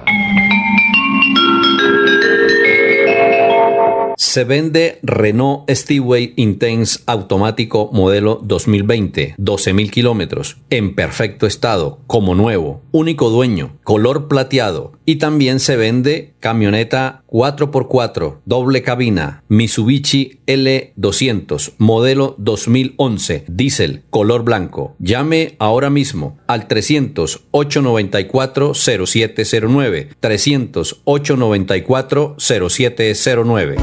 0709. 300 894 0709. En el Parque Tecnológico Ambiental Chocoa, las aulas ambientales serán un espacio dedicado a la enseñanza y socialización, donde se impartirán conocimientos de procesos medioambientales a niños, estudiantes de colegios, universidades, empresas y comunidades en general. Veolia, renovando el mundo. Un especial saludo a los habitantes de Bucaramanga y Santander. Les habla el doctor Javier Aristizábal. He investigado las plantas medicinales colombianas por 20 años. He creado la terapéutica natural al altel para tratar las principales enfermedades de los colombianos. Estoy con ustedes de 10 y 30 a 11 de la mañana por esta emisora. Estoy seguro que lograré cosas interesantes en la salud de todos ustedes.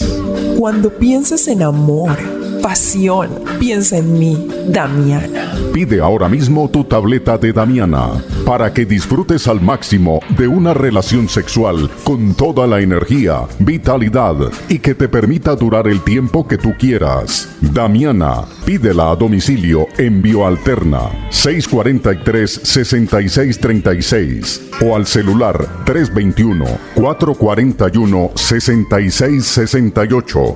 Bioalterna, calle 55 3117, Barrio Antiguo Campestre, Bucaramanga. Se va la noche y llega últimas noticias. Todos los días, desde las 5 de la mañana, empezar el día bien informado y con entusiasmo.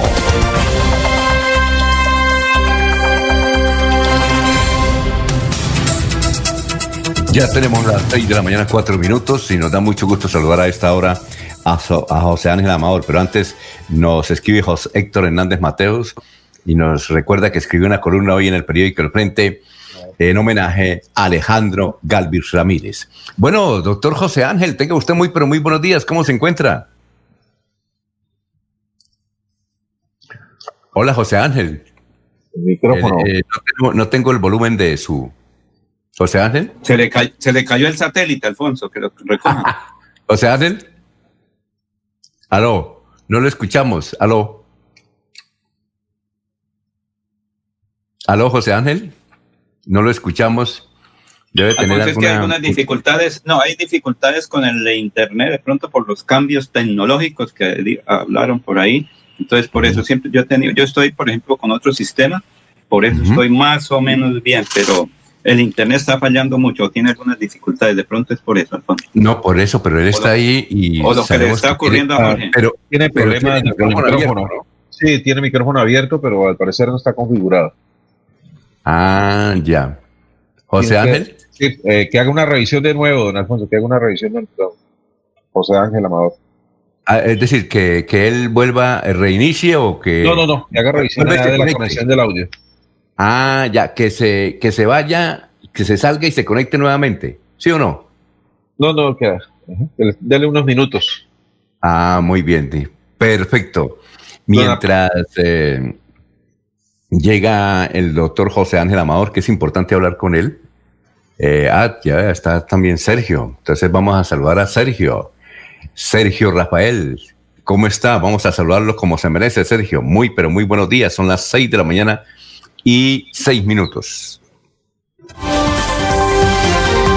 Sergio Rafael Serrano está en Últimas Noticias de Radio Melodía 1080 AM. Muy bien, Sergio, ¿cómo se encuentra? Muy bien, Alfonso. Un saludo muy especial para usted, para Julio, para los compañeros de la mesa de trabajo. eh, por ahí vía José Ángel. Eh, muy contento de acompañarnos en la mañana de hoy. Gracias. Oye, te- eh, hay muchas preguntas. Aquí está don José, José Ángel, Rin- José Ángel, Jo- Juan. José Rincón Osma, pero tengo varias preguntas de oyentes. Dice aquí Adelaida, no entendí lo que es eso Open Lines. Ah, no entendí. Only- OnlyFans. Ah, Oli- perdón. OnlyFans. OnlyFans. Ya hice Opi- Ya hice Opinline, no, es Olifan. bueno, En eso mi light. Sí, sí, sí, sí. Opinline no, o Olifan. ¿Qué es Olifan? Prácticamente, ¿qué es en la práctica Olifan? digamos que podríamos decirla como, denominarla casi que como una red de, de ventas, una red social, digamos, entre comillas. Lo que pasa es que eh, OnlyFans tiene do- ti- dos tipos de valores, un valor gratuito, valores gratuitos y unos valores premium, eh, que es el que aprovechan muchas personas para ofrecer distintos tipos de productos, incluidos eh, la industria del porno- pornográfica. Entonces ahí hay varios juegos. Realmente OnlyFans no fue creada para eso, no fue creada para el tema pornográfico, pero sin embargo la ventaja o la, la fortaleza de OnlyFans frente a plataformas como Facebook u otras es que no, tiene veto, no tiene eh, sesgo en la condición de los contenidos, que pues suele suceder que eh, usted cualquier, a veces, a veces hasta pasados, por ejemplo, un desnudo de un animal es capaz incluso hasta de, si se saca un perro desnudo donde de alguna manera se detallen las partes nobles, eh, por ejemplo Facebook de una vez lo considera que es un que es una perversión, digamos, entre comillas, entonces lo elimina. Eh, eso, eso suele suceder en la mayoría de plataformas virtuales y hay algunas que, pues no, que tienen algún elemento para complicar, por ejemplo, la entrada de las personas menores. Eh, OnlyFans no permite la suscripción de personas menores de 18 años eh, y así por el estilo. Dependiendo Ah, bueno. de, de cada país. Pero podríamos decir que casi que es una red de venta y, de, y, de, y, y social. Ah, bueno. Eh, dice aquí un señor de Santa Marta, dice periodista, no, no se asusten con lo que gana esa niña de Bucaramanga, esa 120 millones de pesos al mes. Dijo, a través de esta red de ventas por internet, eh, yo le hice una entrevista a Aida Merlano la semana pasada y me mostró Ajá. el cheque que le llegó en diciembre, 320 millones de pesos. Entonces, Una maravilla. ¿qué tal? ¿Ah? Una maravilla. Es La hija de Aida Merlano. Bueno, José Ángel, ¿nos escucha? Yo le estoy escuchando, no sé de ustedes. No, sí, yo lo, no, le, le escuchamos muy bien. Ah, bueno, muy buenos días, Alfonso y demás. ¿Cómo se encuentra? Hombre, contento de volverlos a ver. Hacía rato no tenía tiempo de verlos. Siempre los Oiga, veía, por supuesto. ¿Cómo ha crecido, José Ángel? ¿Cómo ha crecido? sí, sí, sí, sí, sí. Alfonso, maduró, maduró José Ángel Amador, porque recuerde que antes estaba verde y ahora maduró. Bueno. Ah, bueno, ya entendí el mensaje. Ya, ya regañó, ya regañó al que tenía que regañar. Hola, Jorge, buenos días. Muy buenos días, don José Ángel. Sergio, lo felicito. Muy bueno el desarrollo que tiene usted en los sistemas para Radio Melodía. La verdad que es un trabajo de mucha, mucha profesionalidad la que han logrado. Y contento de volvernos a encontrar y me faltaba. Bueno, hay circunstancias que obligan, ¿no es cierto? Bueno, oiga, José Ángel, la pregunta es, ¿usted qué fue lo que le pidió a la registraduría en torno al comité que instaló un programa de revocatoria al alcalde Juan Carlos Cárdenas? Bueno, antes que todo, como ciudadano y conocedor de lo que son los mecanismos de participación, me gusta muchísimo que la ley 1747, eh, 1757 del 2015 permita precisamente adelantar procesos como la revocatoria de un mandatario, sea gobernador o sea alcalde. En ese orden de idea todo es muy bueno, pero lo que la ley no permite es la ofensa, el agravio, el insulto, la agresión, la guerra, la incitación a la violencia. Eso no lo permite la ley. Y nosotros los ciudadanos decentes tenemos que salir del paso a esa situación. No podemos seguir permitiendo. ¿Qué es lo que hemos hecho? Le hemos escrito al señor registrador especial de Bucaramanga, el doctor Ignacio Vega, y a la doctora Luisa Fernanda Ortiz, para que, hombre, corrijan eso. Está muy bien que aprueben un comité para adelantar una, eh, una práctica eh, comunitaria como la que hemos mencionado, la revocatoria. Pero lo que no está bien es que ellos, como funcionarios encargados, respetuosos de la Constitución, en vez de cuidarla, permitan que se le ataque. Llamar traidor a una persona es sencillamente entrar en guerra, en conflicto. Y lamentable esa parte, Alfonso y Jorge, por supuesto que es muy lamentable. Entonces, usted eh, pidió eso. ¿Y, y qué se puede hacer en consecuencia de ese comité? Usted dice que, que cambien eh, eh, eh, la forma como pidieron la revocatoria. Ahora, eh, la registraduría, ¿qué puede hacer? ¿Eso lo hace la registraduría o usted tiene que acudir ante un tribunal? Hay varios factores, exactamente. El- el- cuando yo conocí el, este aspecto, esta idea, el pasado viernes, que leí algo relacionado con el asunto, me pareció oprobioso precisamente del tema del comité. Entonces, dije, voy a redactar un oficio en primer lugar solicitando a la registraduría que nos, nos entregue copia de, la, de los escritos que llegaron los peticionarios para que le reconocieran el comité para dos factores. En primer lugar, para tener certeza de que el nombre era, ah, tenía ese agravio y en segundo lugar, de la exposición de motivos que tienen para revocar. permítame una pequeña claridad. En la ley 1757, en su artículo sexto, hace referencia a los elementos necesarios para poder aprobar el comité. Uno tiene que ver con la identidad de, las personas que lo van a integrar, nombre y, documento de identidad. Eso hay que verificar que sean personas realmente que existan. Punto dos, el título del comité, es decir, la denominación del equipo de trabajo. Fíjense que lo que más se reconoce en todas partes es el nombre del comité, ni siquiera el nombre del vocero. Tercero, que se definan las razones que tiene para pretender la derogatoria. Y cuarto, efectivamente, quién va a ser el vocero. No pide más nada. Hombre, si de las cuatro cosas fallan precisamente en la más importante que es en el nombre, pues entonces hay que impugnar. Ese fue lo primero, pedir documentos. Luego entonces, eh, ¿qué dice? Solicitarle a los señores registradores de Bucaramanga que en ejercicio del artículo 93, 94, 95 y 96 del, del Código Contencioso Administrativo, la ley 1437 del 2011, eh, procedan a revocar su propio acto administrativo. El Código Contencioso lo permite. Si yo como funcionario público noto que he violado la constitución, constitución o la ley con mi acto administrativo, pues yo mismo lo puedo revocar. Y respetuosamente le estamos pidiendo, digo le estamos porque pues, después de que comencé yo esta tarea, algunas personas me llamaron y me dijeron, oiga, Amador, ¿y por qué no nos permite y le colaboramos? Ah, bueno, pues ayúdeme por lo menos firmando, venga, venga, les cuento de qué se trata y ayúdeme. Entonces, el doctor Ignacio Vega y la doctora eh, Fernanda, Luisa Fernanda tienen la posibilidad de revocar su propio acto y lo tienen que hacer ya. Claro, ya, pues el escrito se le revocó ayer por la mañana y en consecuencia ya llevamos 24 horas y pues ya tocará entonces, como dijo Alfonso, impugnar para que sea la autoridad la que lo pueda hacer, eh, que lo decida. Hay, hay dos, tres figuras. Si los señores administradores, ojo con esto, si los señores registradores no lo, no lo revocan, pues habría, el señor alcalde tiene toda la potestad como ciudadano colombiano en ejercicio del artículo 21 de la Constitución, iniciar una tutela por el debido proceso y el derecho al buen nombre. Una acción de tutela. Si, si él le parece que yo lo puedo defender, pues que me otorgue poder y actúe en su nombre y en consecuencia yo meto un proceso contra los registradores, además de una investigación de personería municipal o nacional o procuraría, porque esto es un acto de indisciplina, de falta de respeto a la norma y, a la Constitución. Eso a grosso modo, podemos ir mirando más detalles en el tema que a medida que avancemos. Bueno, José, José Ángel, son las seis y quince minutos. Eh, ¿Nos quiere eh, permitir un momentico, usted que es de la casa, para eh, incluir un mensaje comercial y regresamos? Por supuesto que sí, mi estimado José. ah, bueno, perfecto. Eh, son las 5, las 6 de la mañana, 15 minutos. Recuerden que el doctor eh, eh, Gotas que Curan les saluda y quiere lo mejor en este año para los santanderianos. Gotas que Curan al teléfono 635-6768. Después de la entrevista del doctor José Ángel, estaremos con el doctor Alex, el doctor de las gotas que curan. Son las 6 y 16. Amigo empresario, su negocio merece el mejor respaldo.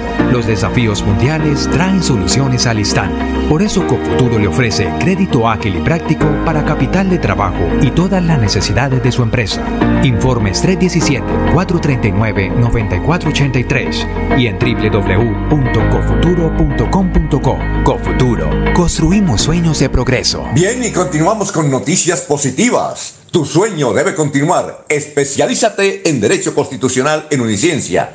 Docentes maestrados, interdisciplinaria, planes de financiación. Inscríbate al 630-6060, extensión 1028. Y este 2021 obtén un nuevo logro para tu vida profesional.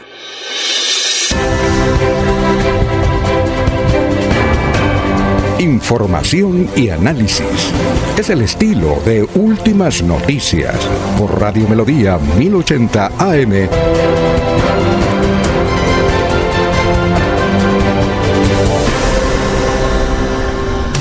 Muy bien. Eh, doctor José Ángel, la pregunta que tenemos eh, eh, eh, es la siguiente. Es la siguiente.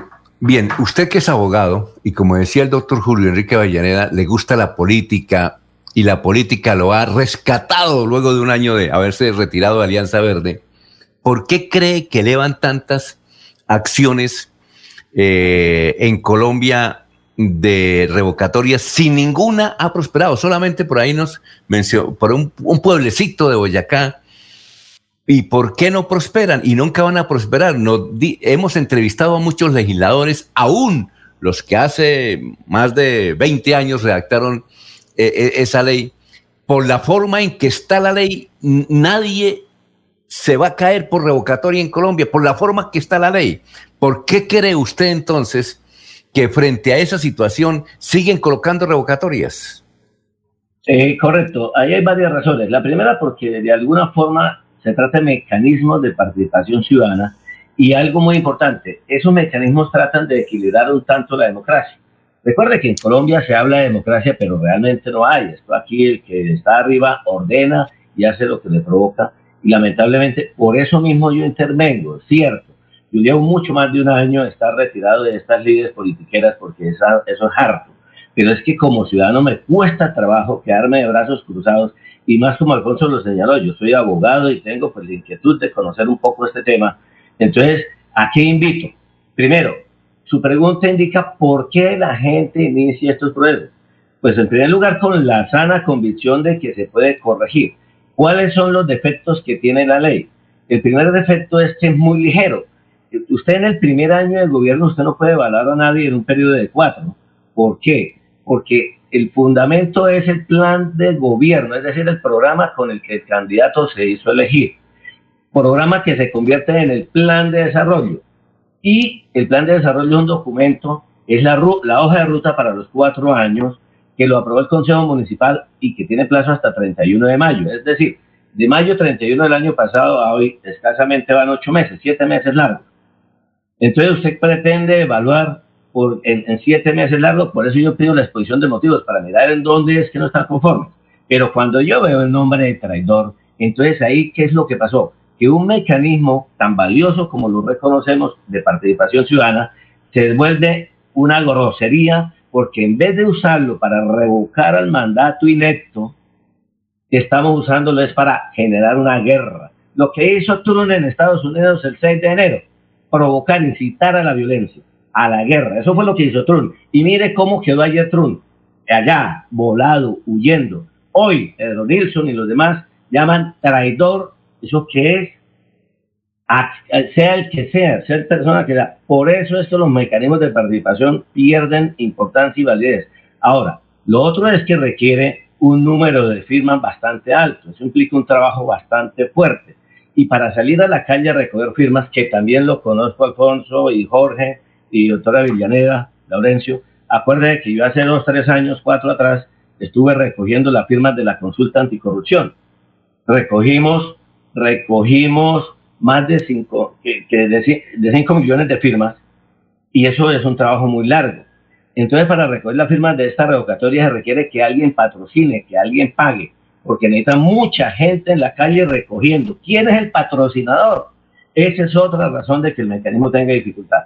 Y ese primer ejercicio implica una votación. Es decir, si se logra llevar el número de firmas necesarias, debe ir a una votación. ¿Cuánto le cuesta a la ciudadanía esa votación? Bueno, no importa, pero si eso implica un trabajo serio y responsable, vale la pena. Pero si es solamente para patrocinar el populismo y la irresponsabilidad, ¿sí? no tiene sentido. Por eso la gente no le gusta. Pero hay algo, algo más. Después de esa primera votación, eh, después de la recogida de firmas, de esa primera votación de revocatoria, viene la elección del nuevo alcalde. O sea que el proceso es largo y por eso es que no prospera. Tiene dificultades. Ok, eh, le- le- hay preguntas eh, de nuestros compañeros. Le ruego, José Ángel, en su poder de síntesis, que sea un poquito breve. Eh, el doctor Julio Enrique Avellaneda tiene un comentario sobre el particular, sobre lo que está hablando José Ángel Amador. Antes, eh, el doctor Julio Enrique. Vamos a ver si está el doctor Julio Enrique ahí. Bueno, perfecto. Entonces, eh, Laurencio, ¿cuál es la pregunta para, mientras viene el doctor Julio Enrique, para el doctor José Ángel Amador? Pues bien lo dijo el abogado, eh, tarjeta roja al traidor. De una vez un calificativo de odio, revanchismo, violencia, politiquería barata y que es un proceso para revocar a quien ayudó a elegir para que continuara gobernando en cuerpo ajeno. Es decir, esto es pura politiquería barata lo que se quiere hacer con Juan Carlos Cárdenas, que además le ha tocado muy duro porque estamos en un proceso de COVID-19 que no ha permitido, digamos, gobernar adecuadamente. ¿Es así, doctor eh, eh, Amador Sierra? Total, es que hay algo más ahí. ¿Cómo pretendemos exactamente una etapa donde el mundo, es que no es Bucaramanga, está en una situación muy crítica? Es más, ahorita estamos en un momento mucho más complicado que al comienzo. Luego, entonces, hay que ser sensatos, pero principalmente, acuérdese, Laurencio, que hace cuatro años exactamente hice lo mismo. Ayudé, ayudamos a elegir a Rodolfo porque lo considerábamos importante para la ciudad. Al poco tiempo apareció unas personas intentando revocarlo y igual hice también de agente oficioso. Agente oficioso es decir que como ciudadano procedo a tratar de, de, de, de, de, bueno, salirle al paso a una situación y hoy cuatro años después se repite la situación. Entonces, ¿qué es lo que hay que hacer, Laurencio? Efectivamente, interpretar. Yo llamo a la ciudadanía a pararle bola a este asunto, a lo, sobre todo a, a, toda la gente decente que hay en Bucaramanga, porque no se puede permitir que se, usando este mecanismo, se incite a la, a la violencia, se agrave, se ataque. Mire, Laurencio, su merced estuvo un poquito bravo el lunes pasado, creo que fue, porque habló, a, algún concejal habló de hijo de pucha. Y ayer Alfonso trajo al doctor... Eh, eh, a, al profesor Ordóñez. Profesor. Ordóñez. Exacto, para que el profesor nos aclarara si eso significaba o qué, qué, era lo que significaba, ¿no es cierto? Luego, entonces, si nos ofende un hijo de pucha, ¿por qué no el calificativo de traidor, que es utilizado entre delincuentes? Por favor, Pedro Nilsson, ¿qué le pasa a usted? Por favor, ¿dónde está el respeto que quiere que le tengamos los ciudadanos si usted utiliza este lenguaje? Por favor, Ignacio Vega, usted registrado funcionario público, Luisa Fernanda Ortiz, funcionaria pública, ¿ustedes por qué aprobaron ese comité con ese calificativo? Es esa conformidad. Perfecto. Eh, doctor Julio ya llegó. Bueno, eh, queríamos eh, que el doctor Julio, porque creo que él tenía una opinión sobre el particular. Jorge, Jorge, lo escucha José Ángel Amador, son las 6 y 24.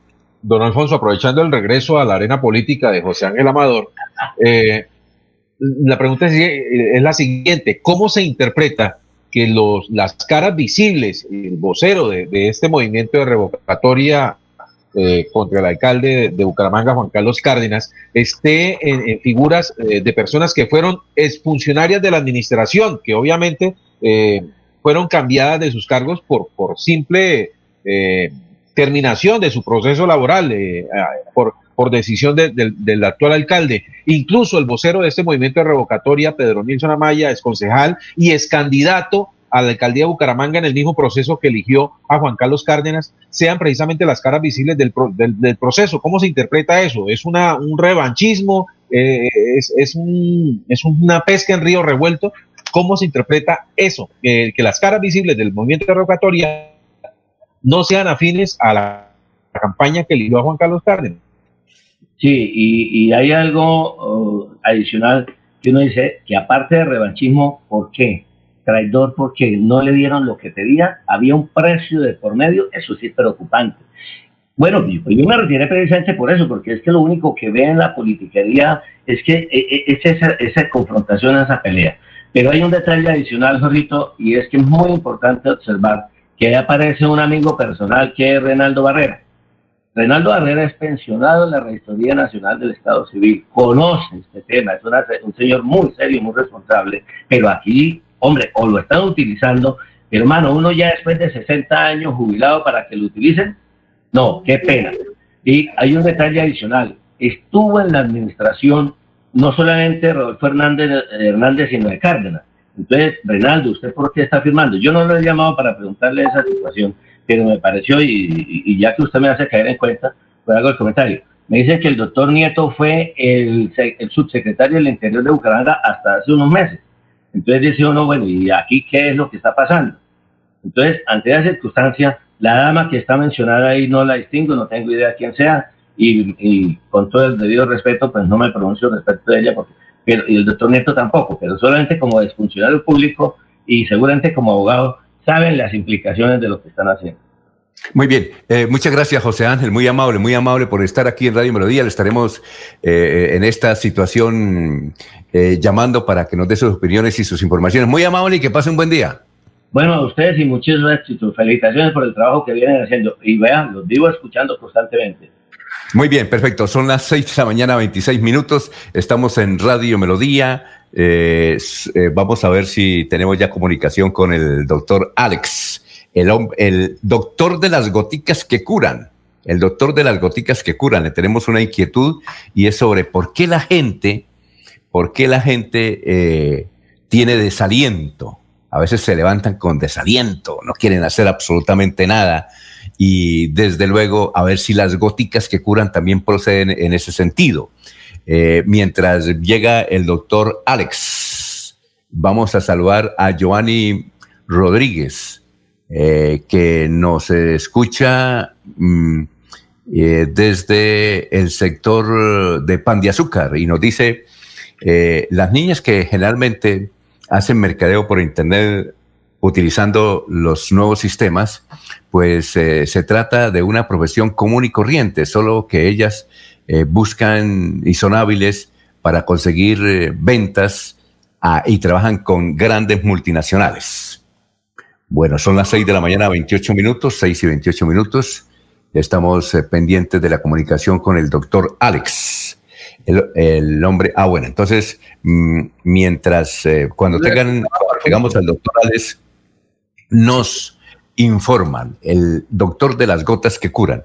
Bueno, eh, Sergio, ¿y qué más? Que gracias por su visita, muy gentil. Que sin duda es un trabajo, Alfonso.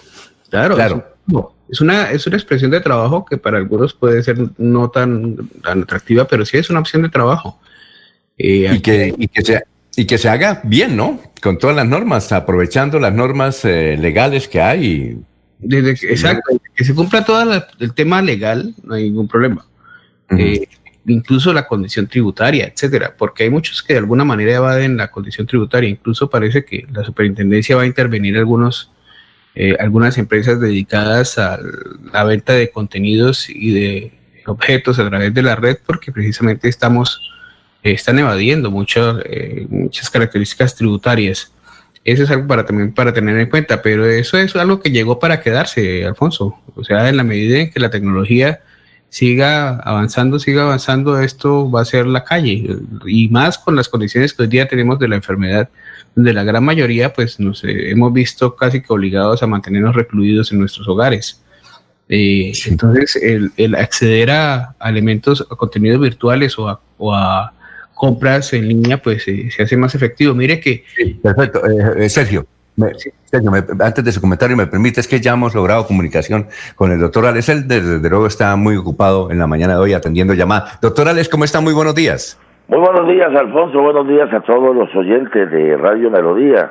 Cordial saludo para todos los habitantes de Sabana de Torres, de San Vicente de Chucurí. Nos han llamado a esas poblaciones a preguntarnos sobre las enfermedades. Son muchas las personas que están enfermas y esa es nuestra especialidad, ayudarle al enfermo, a la persona que realmente no sabe qué hacer, no, ya, ya está cansada la persona de ir de consultorio en consultorio, de medicina en medicina y no encuentran la solución a sus quebrantos de salud. Antes de que llegara usted, mm, que nos comunicáramos con usted, preguntábamos aquí por qué la gente se levanta con desaliento. Eh, ¿Por qué? ¿A qué se debe? Un desaliento que uno no sabe eh, si dice si si me llega el cheque bien, si estoy trabajando bien, si aparentemente tengo buena salud, ¿por qué uno amanece a veces con desaliento? Bueno, realmente son muchas las causas, pero una de las principales que se ven con mucha incidencia, Alfonso, y oyente de Radio Melodía, es que son muchas las personas que manifiestan esa debilidad, ese desaliento cuando tienen problemas de colesterol y triglicéridos altos. Quiero decir, cuando la sangre está muy gruesa, muy espesa, está muy grumosa, eh, eso produce ese desaliento, debilidad, agotamiento, pesadez, puede causar inclusive hasta calambres, adormecimiento de los pies y de, las manos. Hay personas que manifiestan sentir los pies muy calientes o muy fríos, o las manos muy frías o muy calientes eh, cuando saludan. Entonces, estos son típicos síntomas de la mala circulación y a eso se, se le agrega, se le suma el desaliento de la habilidad. Pues tenemos un tratamiento homeopático eh, donde a corto plazo, en, cortos, en pocos meses, la persona comienza a ver resultados con una medicina llamada medicina homeopática. A eso se le denomina gotas que curan, porque con un tratamiento la persona comienza a sentir desde la primera semana una mejoría y cada semana comienza la persona a recuperarse, ya que nosotros, don Alfonso, no mandamos calmante ni sedante de vitaminas, ni experimentamos, ni ensayamos, ni jugamos con la salud de nadie, sino que mandamos una medicina realmente con toda la experiencia y toda la conciencia. Experiencia por los años que llevamos y conciencia porque nos ponemos en el lugar de la persona enferma. Así que la persona toma medio goteo en la mañana y medio goteo en la tarde, en medio vaso de agua, y la persona comienza a notar la mejoría desde la primera semana. Así que si la persona sufre de esta o cualquier enfermedad, puede llamarnos a nuestra línea telefónica que ya está habilitada al 635-6768 o al 316-827-9046. Hágame su pregunta, coménteme de qué está enfermo y yo le digo exactamente cuántos tratamientos, cuántos meses y cuánto le cuesta la medicina. El envío es gratis, la consulta es gratis y la consulta es por teléfono. Bueno, una señora nos llamó de San Gil y nos escribió desde San Gil y nos dijo, por favor no de mi nombre, pero quisiéramos eh, conocer del doctor de las gotas que curan si él visita pueblos si él visita pueblos como San Gil. La pregunta es, la señora dijo, no me dé mi nombre, solamente quiero saber. Bueno, realmente, Alfonso, en una época, hace muchos años, con mi papá, el doctor Gonzalo García Penagos, quien paz descanse, con él hacíamos brigadas de salud en Charalá, en Sabana de Torres, en, en muchos municipios del departamento de Santander. Ahora, con el tema de la pandemia, realmente nos vemos totalmente limitados a hacer este esta labor. Nosotros no tenemos representantes en nuestro nombre, aclaramos, porque hay personas inescrupulosas que se pueden hacer pasar por nosotros a decir que somos que son representantes de gotas que ayudan cuando realmente nosotros no tenemos sino una sola sede en la ciudad de Bucaramanga. Hace 39 años estamos aquí en la carrera 40, 3413. Soy el hijo del doctor Gonzalo García Pedragos, el encargado de llevar su legado y seguir curando la gente con gotas que curan. Bueno, hablamos más tarde, doctor Alex. El teléfono de las gotas que curan es el 635-6768. Son las 6 y 34 minutos de la mañana. Amigos de Colombia, les saluda su cantante Alci Acosta.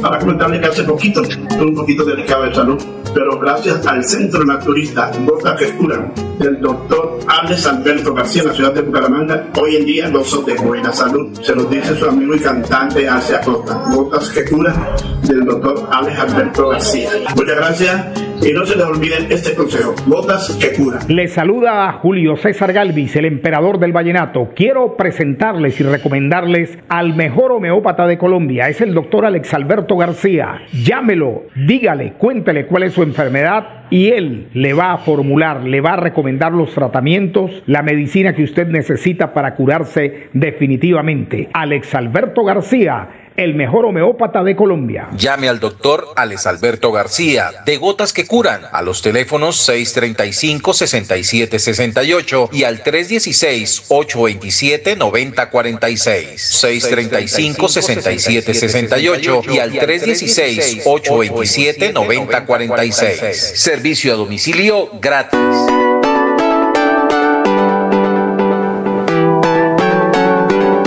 Melodía, Melodía, Radio Sin Fronteras. Escúchenos en cualquier lugar del mundo. Melodíaenlínea.com es nuestra página web. Melodíaenlínea.com, señal para todo el mundo. Señal para todo el mundo. Radio sin límites, Radio sin fronteras. Radio Melodía, la que manda en sintonía.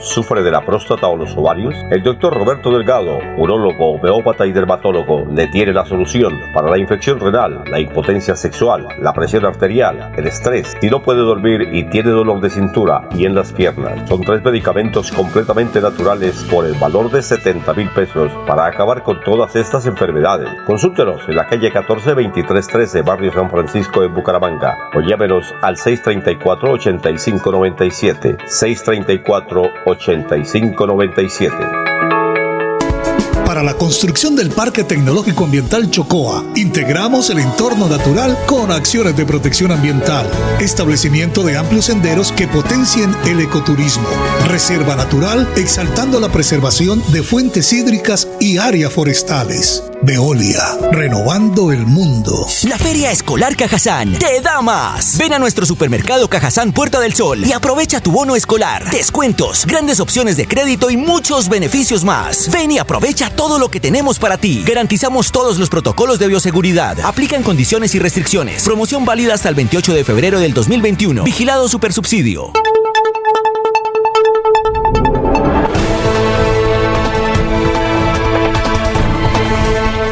Últimas noticias de Radio Melodía. Últimas noticias por Radio Melodía 1080 AM. En Facebook Live, en YouTube y en Twitter. Por donde quiera informarse.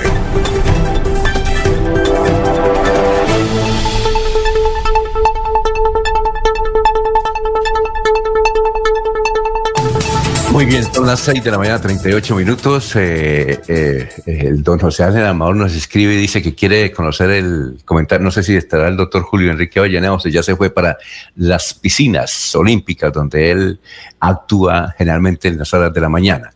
Eh, no sé si el doctor Julio está, pero cuando esté ahí, el doctor José Ángel Amador quisiera conocer su comentario sobre el particular. bien, Jorge iba a decir algo. Jorge. No, señor. Ah, noticias.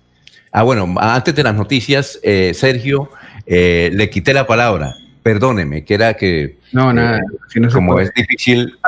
Mm, como es difícil conseguir al doctor Alex así desocupado, porque él lo viven llamando, pues entonces por eso le íbamos a dar la prelación a él. Bueno, Sergio, de, ¿de qué está hablando usted? No, ya démosle continuidad a los afanes, Alfonso. Ah, bueno, perfecto. Vamos con noticias, son las 6 y 39. Don Jorge. Don Alfonso, otro profesional de la salud muere por COVID-19 en Santander. El instrumentador quirúrgico del Hospital Universitario Jorge Antonio Castillo Mateus se suma a la larga cima, a la larga lista de víctimas mortales de la pandemia. Así lo confirmó el Hospital Universitario a través de su cuenta de Twitter. La familia del Hospital Universitario de Santander lamenta profundamente la muerte de un héroe de la salud nuestro instrumentador quirúrgico Jorge Castillo, quien se encontraba luchando en UCI contra el COVID-19. Siempre estará en nuestros corazones, dice el trino de la cuenta del Hospital Universitario de Santander. En nuestro departamento hay una ocupación del 83%, eh, 79 en camas de unidades de cuidados intensivos, de las cuales 260 están con pacientes de COVID-19 y 257 con otras patologías, según el Centro Regulador de Urgencias de, y emergencias CRUE. En los municipios, la ocupación está de la siguiente manera. En Bucaramanga, 86,21%. En Florida Blanca, 98,61%. En de Cuesta, 82,61%. En Barranca Bermeja, 69,23%. En San Gil, 60%. En Socorro, 44%. Y en Málaga, 40%. Las cifras del COVID-19 en Santander, don Alfonso, a hoy son eh, se reportaron 624 nuevos casos en la jornada anterior. Eh, los fallecidos de eh, ayer miércoles fueron 17 y el total de contagios en el departamento llega a los 78.800 pacientes. Bueno, son las 6 y 41. Sí, doctor Julio ya nos escucha, ya está ahí sentado. Doctor Julio, ¿nos escucha, cierto? Sí. es que... ausentarme unos minutos, no pude intercambiar opiniones con mi amigo José Ángel Amador. Sí, no, es que el doctor José Ángel quiere un comentario suyo sobre el, asunto de la eventual revocatoria al alcalde Juan Carlos Cárdenas. Él dice que ese comité es grosero e irrespetuoso y que realmente no representa a la ciudad, sino que se trata de una serie de retaliaciones, porque increíblemente quienes están promoviendo la revocatoria de la ah, gestión del doctor Carlos Cárdenas son gente que trabajó en la alcaldía y que seguramente el alcalde los votó. ¿Y que cuál es su opinión? A ver, Alfonso, no, es extraño, y esto se ha conocido en, intentos anteriores de revocatoria de, mandatos, eh, que quienes lo promueven tengan un resentimiento, tengan, digamos, alguna frustración personal más que social respecto de las eh, acciones del alcalde frente a ellos. Probablemente no satisfizo sus pretensiones eh, contractuales, laborales, qué sé yo. En fin, eso, eso, eso acontece y está muchas veces tras de bambalinas en, en, en estas acciones de, de revocatoria de, de mandato. Eh, yo no, no, no, no, quiero que mi opinión se interprete en uno o en otro sentido, me explico, ni en contra ni a favor de la eh, pretensión de revocar el mandato al actual alcalde de la ciudad, el doctor eh, Cárdenas. Lo que sí creo es que hay una especie de eh, exagerado, si se me permite el término, eh, de exagerada sensibilidad de mi amigo José Ángel Amador frente al término de traidor. ¿Qué es un traidor, Alfonso? Alguien que defrauda, alguien que, que, falta, alguien que resulta infiel a una causa, un compromiso. En este caso, el mandatario. Hablamos de traidor también en el plano personal cuando se, se, se defrauda al socio, a la pareja, en fin, a quien, a quien, con quien se tenga un compromiso. Entonces, y eso es lo que la ley dice finalmente, que la revocatoria procede por unas razones de, indignidad en el ejercicio del cargo cuando el elector considera que el alcalde no ha ejecutado o el gobernador, si de eso se tratara, cuando estos funcionarios no han dado cumplimiento al programa que se comprometieron a desarrollar es una, es una defraudación. Y vuelvo, insisto, traidor, tiene como sinónimo de lealtad, defraudación. En el fondo eso es lo que la ley nos está diciendo. Por eso digo con, con todo el respeto y la admiración que, que le profesor a José Ángel, que hay una, hay, hay una, hay, hay, una elevada sensibilidad política frente al uso del término de, traidor que utilizaron los promotores de, de ese comité. Julio. No creo, no creo, no creo. Doctor Julio. Julio, ¿Será que nos podemos devolver a la famosa eh, poema del indio Rómulo? Que cuando me dicen individuo, ahí sí me pongo yo. Sí, claro, por supuesto.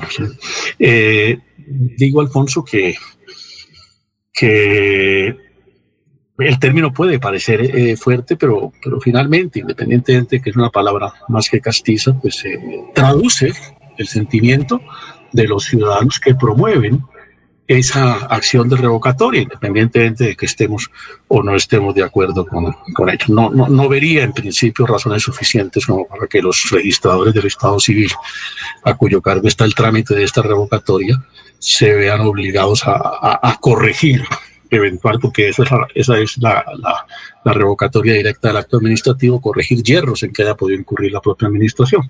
Me parece que, que la dimensión del término traidor no es eh, apología a la violencia ni a la incitación, alcance que, que entendí que le da un tanto José Ángel al vocablo.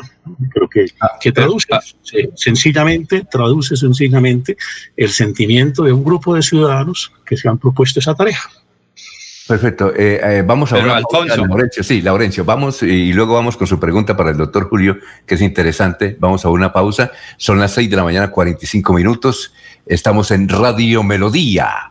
Eh, ponte al día y barremos tu deuda. En Veolia te ofrecemos un 20% de descuento sobre tu deuda del servicio de aseo. Son las 6 y 45. Tu casa ahora es el lugar ideal y Cofuturo te ofrece la oportunidad de renovar los electrodomésticos y víveres fundamentales para toda la familia. Televisores, neveras, lavadoras y muchísimas alternativas para dotar tu hogar están en la calle 48, número 3333. También encontrarás motocicletas, bicicletas, computadores y celulares. Atención inmediata 322-307-0371. Cofuturo, construimos sueños de progreso. Es momento de continuar con tus sueños. Especialízate en Derecho Constitucional en Uniciencia, con docentes magistrados, planes de financiación, posgrado interdisciplinario. Inscríbate al 630-6060, extensión 1028 y este 2021 obtén un nuevo logro en tu vida profesional. Bueno, sí, Laurencio, son las 6 y 46. Saludamos a Matías Hurtado, que nos escribe, eh, nos escribe desde el barrio, ¿desde el barrio qué? Ah, desde el barrio San Francisco. Alba Rojas también dice, eh, eh, dice, ya no manden sintonía. Bueno, Albita. Bien, perfecto. Laurencio, la pregunta para el doctor Julio Cuárez. Sí, Alfonso, es que tarjeta roja al traidor. Con el término rojo, pues por, e, por ejemplo, le están dando calificación al alcalde que se fue para el Partido Liberal que traicionó al ingeniero Rodolfo Hernández y al grupo de ciudadanos significativos. Creo que por ahí es lo que dice Amador Sierra, es el calificativo que tiene eh, el título de la revocatoria. Por ejemplo, ¿qué tal que hubiese sido por el bien de Bucaramanga, todos con Bucaramanga, que debía ser yo creo que es ahí donde tiene el detalle, como se dice eh, Amador Sierra, ¿por qué ese título para la revocatoria del alcalde de Bucaramanga? Es lo que creo, doctor Julio. Sí, doctor Julio, otra cosita. Eh, abusando de su bondad, porque entiendo, entiendo, nos va a acompañar Está preparado. Doctor Julio. Hasta las 7, Alfonso, porque no, no hay piscinas esta semana, lamentablemente. Ah, bueno, perfecto. Me, quiere esperar un momentico, porque es que yo también le tengo otra inquietud a usted, eh, derivada aquí de un abogado que nos escribe sobre eso de la revocatoria, ¿no? ¿Le parece, doctor Julio? Bueno, Alfonso, en la medida en que podamos atenderla con el mayor gusto. Sí, un momentico entonces. Eh, bueno, seguimos con el doctor Alex y le tenemos otra inquietud al doctor Alex eh, sobre salud. Eh, dice una señora, a mi abuelo se le hinchan los pies. ¿Por qué a la gente se le hinchan los pies, doctor Alex? Bueno, cuando se hinchan a la altura de los tobillos es un síntoma de que hay un mal funcionamiento del sistema renal, o sea, de los riñones. Muchas veces la orina puede ser clara, pero regularmente, eh, por lo general, siempre la orina es amarilla, turbia, espumosa, fétida o de mal olor. Esa indica que hay una infección urinaria que causa inflamación renal. Y esa inflamación renal es lo que produce la retención de líquidos. Quiero decir que la persona toma, eh, toma eh, una parte, pero el resto se devuelve y es lo que produce el edema, la hinchazón de los pies. Ahora, cuando la persona comienza a tener una hinchazón en todo lo que es a la altura prácticamente hacia las rodillas, ya el problema puede ser también, no se puede descartar de que la persona esté teniendo problemas en el ritmo cardíaco. Son las dos causas principales eh, que causan el edema o la hinchazón de los pies o piernas, o un problema cardíaco o un problema renal. Cualquiera de los dos tenemos el tratamiento homeopático. Tenemos 39 años de, este, de, de estadía permanente, más muchos años de experiencia y contamos con una medicina que le ayuda en tratamiento. Aquí no hacemos milagros, aquí lo que hacemos es un tratamiento con medicina natural, medicina homeopática, sin químicos, donde hacemos un tratamiento de rehabilitación renal para que el riñón comience a eliminar esos líquidos retenidos y no solamente se retienen los líquidos, también puede causar retención del ácido úrico y producir dolor en los huesos y articulaciones. Así que la persona comienza a tomar medio goteo en la mañana y medio goteo en la tarde y comienza la persona a sentir desde el mismo día que comienza a misionar, que comienza a orinar. Y así de esa forma, lentamente comienza a haber una mejoría todas las semanas hasta llegar al punto de hablar de una curación. Así que pueden llamarnos a nuestra línea telefónica al 635-6768 o al 316-827-9046 que tenemos nuestra línea telefónica habilitada donde usted puede hacer su consulta gratis por teléfono y nosotros le decimos exactamente cuántos tratamientos, cuánto, cuántos meses y cuánto le cuesta la medicina. Todo por hoy. Oye, eh, los campesinos solían decir, no sé si usted sabía esta, este refrán, que decía, cuando el cuerpo se hincha, la sepultura relincha. ¿Se acuerda o no? ¿Sí lo escuchó? es un adagio bastante antiguo, pero muy cierto.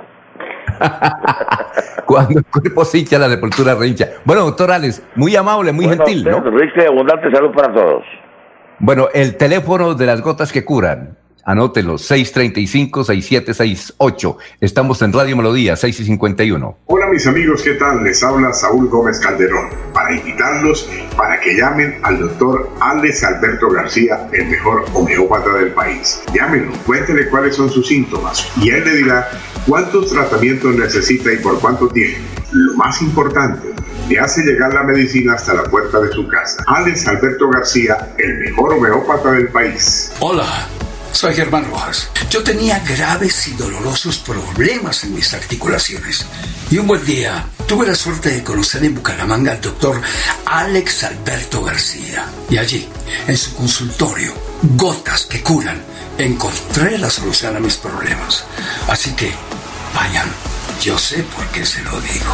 Llame al doctor Alex Alberto García de Gotas que Curan a los teléfonos 635-6768 y al 316-827-9046. Servicio a domicilio gratis. Lo recomienda el actor Germán Rojas. Muy bien, son las 6 y 52. Doctor Julio está en la línea eh, para la respuesta de, doctor, de Laurencio. Eh, doctor Julio, lo escuchamos. Cuénteme, don Lauro. Laurencio, ¿le puede repetir la pregunta al doctor Julio? Laurencio, se fue Laurencio, pero mientras viene la pregunta de Laurencio, eh, la de este abogado, eh, él dice, a ver, Laurencio, eh, abre el micrófono, abre el micrófono. Está desayunando. no, Alfonso, le decía al doctor, sí, le decía al doctor Julio que si con el término tarjeta roja al traidor, se le está dando una calificación con rojo, puede ser que le están diciendo al ingeniero Juan Carlos, usted se volvió liberal, nos traicionó, no está cumpliendo los compromisos, por lo cual se inscribió como aspirante a la alcaldía de Bucaramanga. A eso me refiero, y a eso era lo que decía Amador Sierra, es el término, la calificación que le dan con este título para la revocatoria. No, no, no creo que pueda tener ese alcance, Laurencio. Tarjeta roja es un aforismo que se construyó en el argot deportivo particularmente en el mundo del fútbol, para significar expulsión, ¿no? La manera como el árbitro se pronuncia para decirle al jugador que está expulsado. El simbolismo de la tarjeta roja se ha interpretado siempre como, como la forma de dejar por fuera de algo a alguien, ¿no? Eh, en los, en los eh, manuales de, convivencia ciudadana, de cultura cívica, entre otras cosas que, promovió Antanas Mocus, justamente la gente se comunicaba a través de tarjetas, tarjeta verde, tarjeta roja, para que los mismos ciudadanos se autocontrolaran, se autocensuraran o se autoalabaran según fuese el comportamiento al que se estuvieran refiriendo. De manera que el término eh, tarjeta roja, eh, repito, es un aforismo válido, expresión eh, muy adecuada para, para indicar que alguien queda por fuera del ejercicio de una actividad. Y ya pues se dice eh, alusión al alcance que yo le doy al, vocablo traidor, ¿no? En, el sentido pues de que finalmente simboliza o significa más gramaticalmente a alguien que defrauda, que falta un compromiso, que es inferior a una responsabilidad porque reniega de ella o se, o se abstiene de cumplirla teniendo el deber de eh, acatar los compromisos que eh, asumió más frente a un electorado. Entonces, por eso digo que no me parece eh, exagerado en esos términos, ni ilícito eh, eh, el empleo del vocablo traidor en este, en este caso. No significa ello que estemos o no estemos de acuerdo con la propuesta de revocatoria del mandato al actual alcalde de la ciudad. Ahora, aquí nos escribe una abogada y dice, por favor, no decir mi nombre.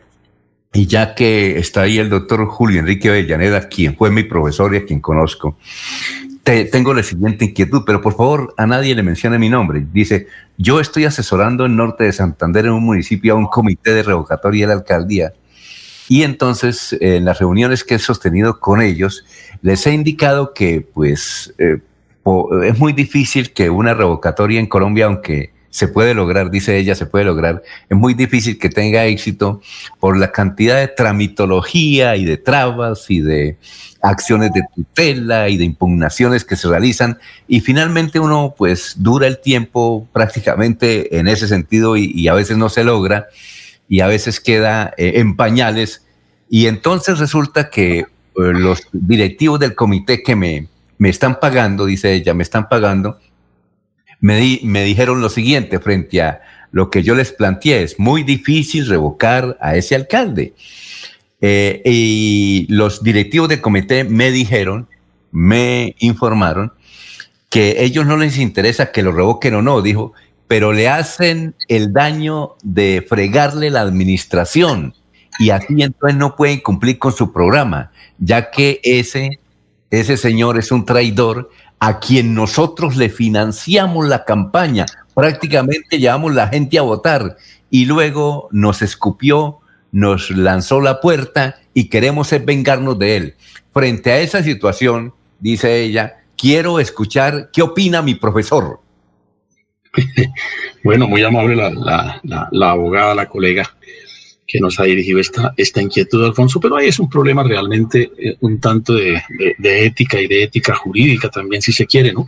Porque si se tiene plena eh, conciencia, plena claridad, pleno conocimiento de qué es lo que se busca por parte de los promotores y en este caso entorpecer un mandato, porque la revocatoria del mandato por eso tiene eh, tan rigurosas condiciones para evitar que se vuelva un, obstáculo a la gestión o a la actividad que cumple el gobernante. Y por otra, si, si, si la colega conoce a ciencia cierta que eh, es más, es más una, una aspiración, una pretensión de revanchismo por, porque el alcalde no le dio gusto, como decíamos antes, pretensiones seguramente desbordadas que a él le, plantearon sus promotores y ahora, eso sí, traidores del alcalde, pues por supuesto, eh, creo yo que, que, que, no habría condiciones para que se contara asesorando una causa que, que desde el punto de vista ético y jurídico es realmente un tanto anómala.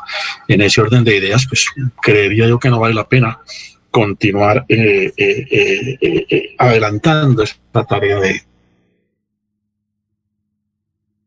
de promover la revocatoria del alcalde de la municipalidad a la que ella se refiere. Pero sí estoy de acuerdo caso con la colega en el sentido de que, como diría alguien en su momento, aquí matamos al tino, nos asustamos con el cuero. ¿En qué sentido? El constituyente estableció, Alfonso, en el artículo 40 de la Carta del Derecho de Participación Política de los Ciudadanos, detalla en el artículo 103 los mecanismos de participación política, entre estos la revocatoria del mandato, y en el artículo 259 de la Constitución de manera también por demás expresa. Dice que los ciudadanos podemos revocar el mandato de los gobernadores y de los alcaldes. Y le entregamos eso al legislador.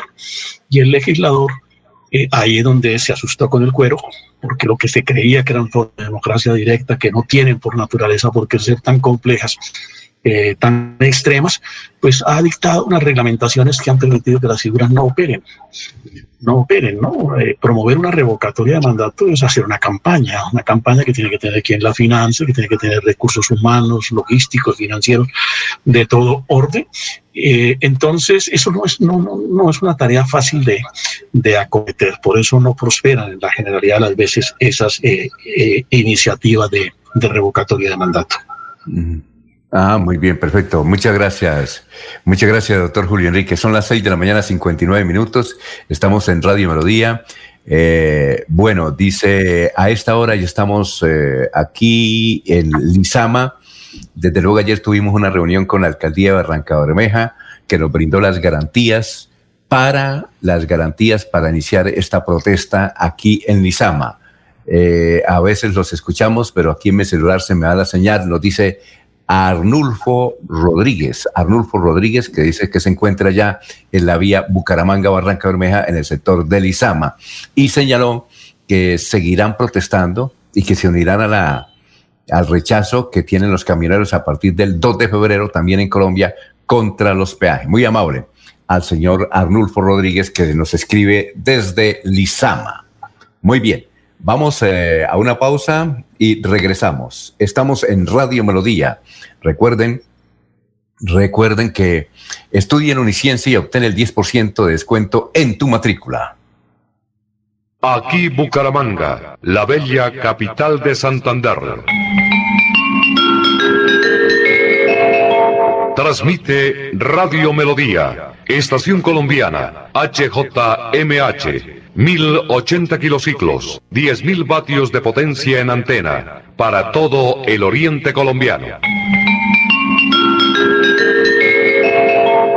Cadena Melodía, la radio líder de Colombia. Se vende Renault Steway Intense automático modelo 2020, 12.000 kilómetros, en perfecto estado, como nuevo, único dueño, color plateado. Y también se vende camioneta 4x4, doble cabina, Mitsubishi L200, modelo 2011, diésel, color blanco. Llame ahora mismo al 300 894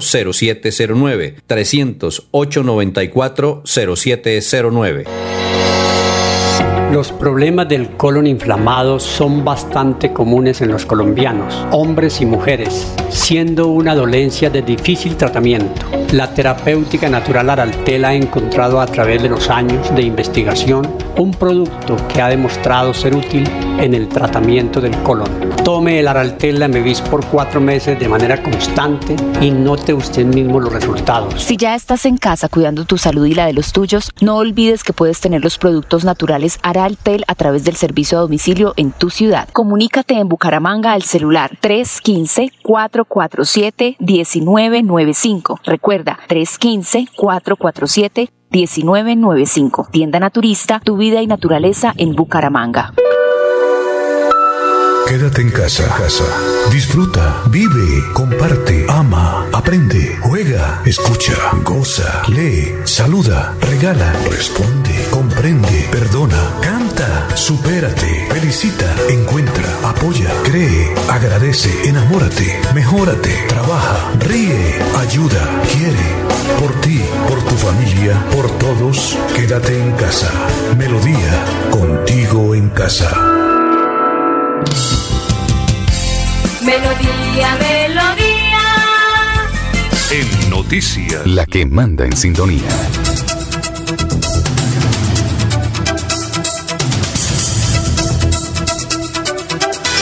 Muy bien. Eh, eh, Sergio, ¿Sergio está ahí? Vamos a preguntarle a Sergio algo. Son las 7 de la mañana, 3 minutos. Bueno, miente. A Sergio, ¿cómo está? Bien. Sergio. Ahí está Jorge, ahí está Laurencio. Oye, es que Claudia López acaba de escribir este Twitter. Dice lo siguiente. Qué refrescante y esperanzador el mensaje del presidente de Estados Unidos para su país, Colombia y el mundo. El trupismo, el populismo más ramplón, divisivo y virulento no pudo prevalecer en Estados Unidos. Las dos vertientes del trupismo criollo tampoco prevalecerán. ¿Cuáles serán los trupistas criollos que no prevalecerán? Y dice el señor que retuiteó a Claudia López que aquí en Bucaramanga también hay trupismo. Eh, ¿Cuál cree usted que sea el trupismo? No, lo que pasa es que, Alfonso, hay, hay claro, el trompismo, yo lo llamo trompismo. Ajá. Es que se agarran a trompadas porque son bastante fanáticos. Trump, eh, Claudia López, bueno, le, es muy difícil la imagen de Claudia López juegue eh, para decir eso porque es una contradicción. Recordemos que ella también juega al mismo, al mismo Ah, sí. Sí, claro. O sea, lo que es Claudia López, Maduro, Trump, juegan a ese mismo tipo de discurso. Y aquí incluso en lo local también, algunos lo hacen. Tenemos un ejemplo muy claro que es Rodolfo Hernández, que de alguna manera juegan a ese discurso, un discurso lleno de retóricas, y en la gran mayoría la respuesta a esas retóricas no son las ideales. Entonces uno ve, por ejemplo, que Trump mm, prometió cosas muy interesantes, nadie lo niega, un discurso muy interesante también. Ahí, por ejemplo, recuerdo hace unos seis meses decir que a raíz del tema con China, Colombia se convertía en su principal aliado económico y de desarrollo industrial y que por lo tanto las empresas de los Estados Unidos iban a fortalecer ese concepto aquí en Colombia. Eh, la respuesta que vimos fue que el dólar subió a cuatro mil y pico de pesos, que fue la época que estuvo más alto, eh, porque los dólares nunca llegaron, o sea que las empresas nunca llegaron. El discurso era muy bonito, pero como toda retórica se quedaba solamente en el discurso y hacia adelante eso nunca creció. De ahí, de ahí que de alguna manera parte del pueblo estadounidense se dio cuenta de que las condiciones de las cuales señalaba Trump frente a la comisión de gobierno, pues se quedaron sencillamente en promesas, porque el cumplimiento no se hizo.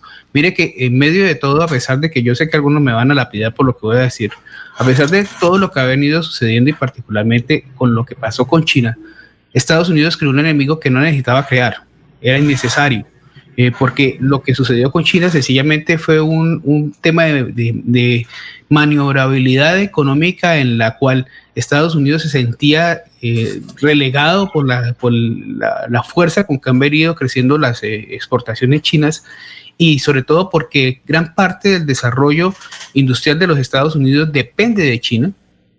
Y él quería que de alguna manera eh, Estados Unidos se alejara o se aislara del mundo para crear, para que fuera ellos los únicos que produzcan, los únicos que hacen, y eso se terminó convirtiendo en un tiro por la culata. Tal sería el efecto, Alfonso, que Huawei, que es la empresa que más resultó afectada dentro del contexto de lo que conocemos nosotros, fue la empresa que más se disparó en ventas, en, de celulares el, año pasado en el mundo.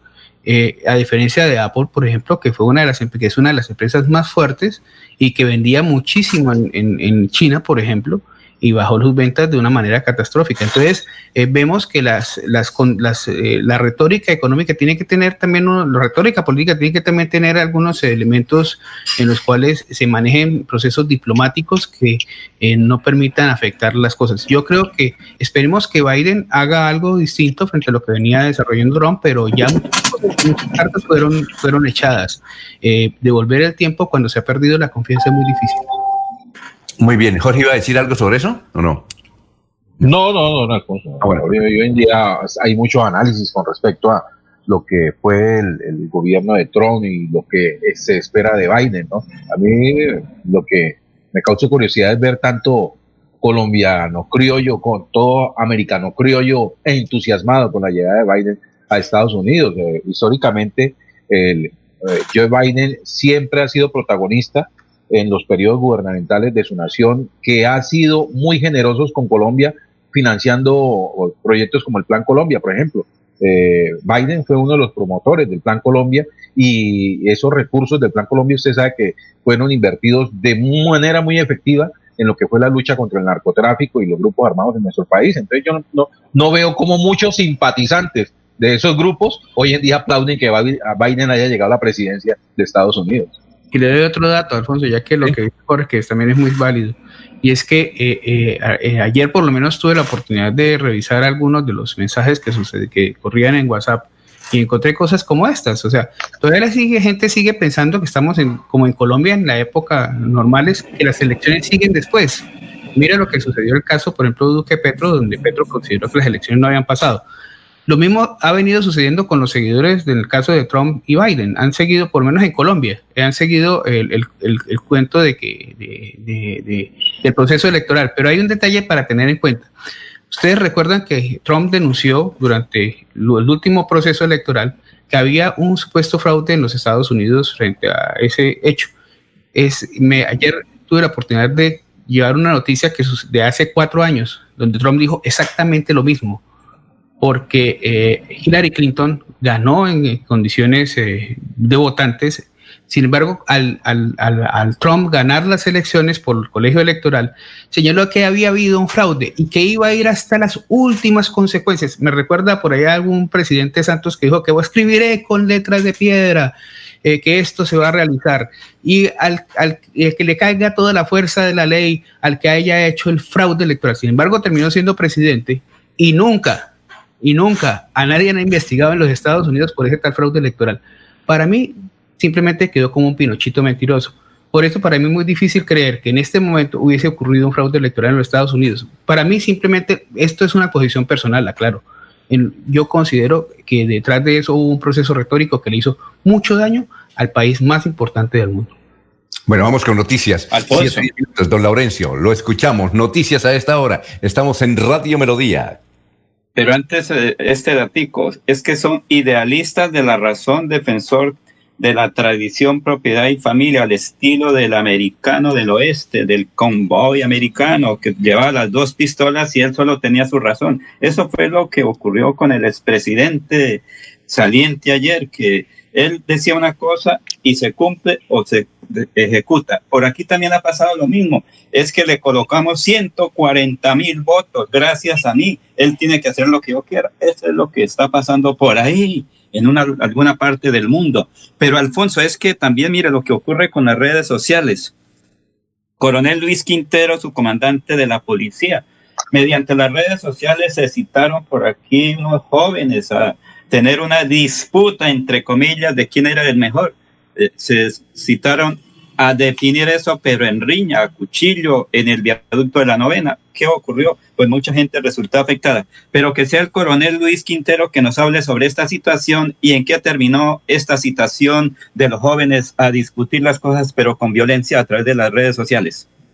El día de ayer, desafortunadamente, en un fenómeno juvenil que se está suscitando en los últimos días, se, retaron por redes sociales varios jóvenes fue así como en el puente de la novena, un aproximado de unos 90 jóvenes se citaron y protagonizaron una riña múltiple, utilizando armas blancas, bates de madera y otros elementos contundentes, con los cuales generaron diferentes eh, situaciones que alarmaron a la comunidad. Fue necesaria la intervención inmediata de las unidades de policía.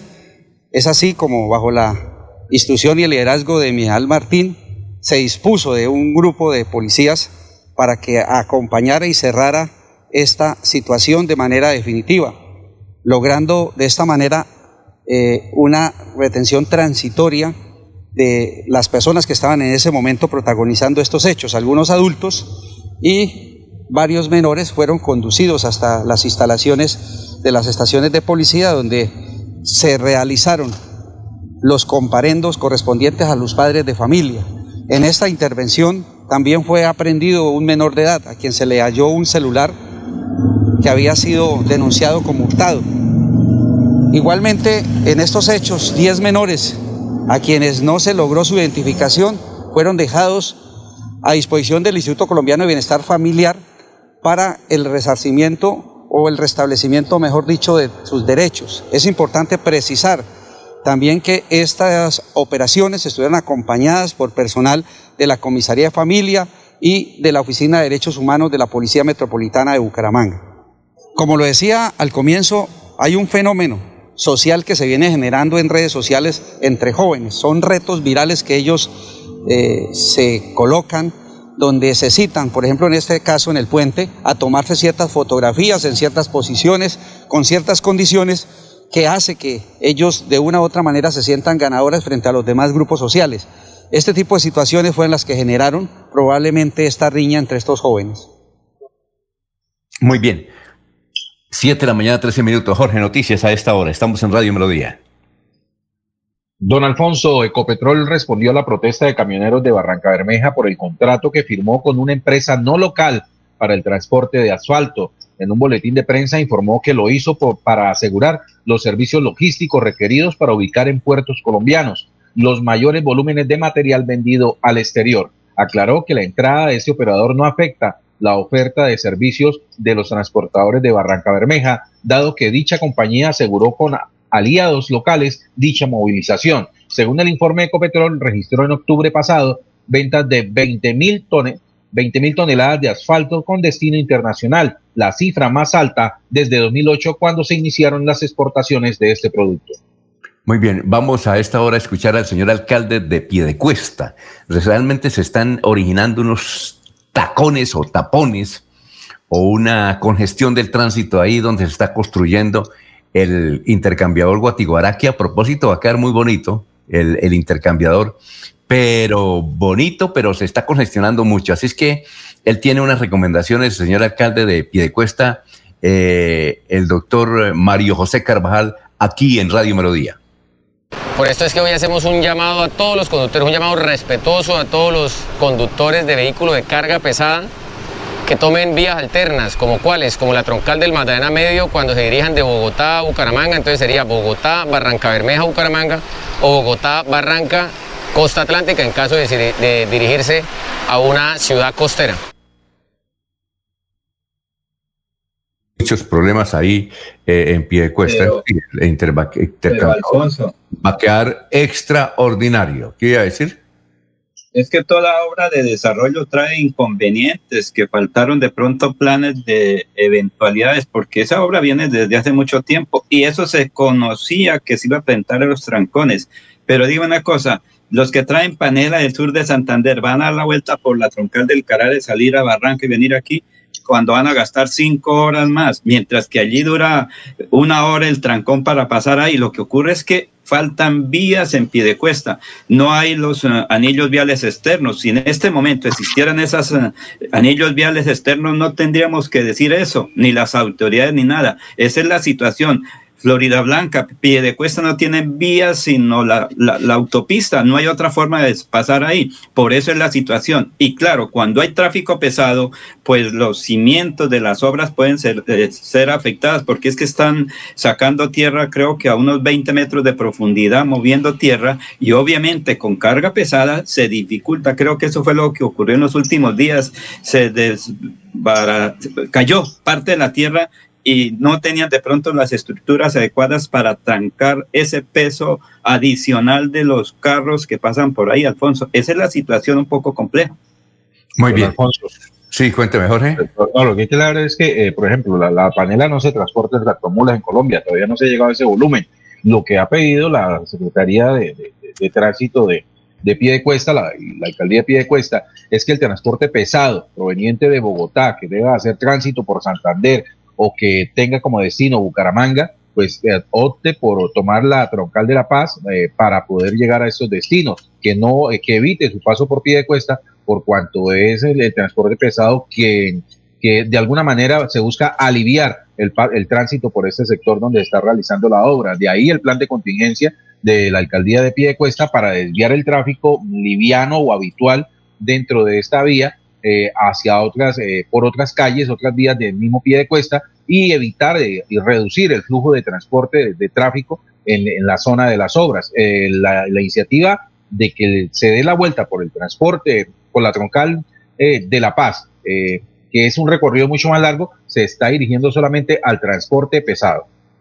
Muy bien, vamos a una lo que ocurre, Alfonso, pero lo que ocurre es que eso lo tiene que definir el Instituto Nacional de Vías, que es el que Por eso se les hizo la solicitud. para el transporte. No, no, pero es que el transporte en la, la, digamos que en la de recorrido cada mula, cada tractomula debe eh, tener un recorrido inicial en Bogotá, pero si no está adecuado desde el comienzo, pues siguen la ruta que ellos tienen que, que fue, digamos, la ruta preestablecida y no el cambio, porque como por ejemplo un bus grande, es por el Barbosa, Socorro, San Gil que vienen. Entonces no lo pueden mandar por el... es, la, es que esa es la dificultad. Faltó de pronto algunas cosas, pero eso ya es del orden nacional, porque eso es desde Bogotá que tienen que tomar esas decisiones. Apenas Obvio, la petición del alcalde es muy buena. Sí, sí, la petición del alcalde es muy buena.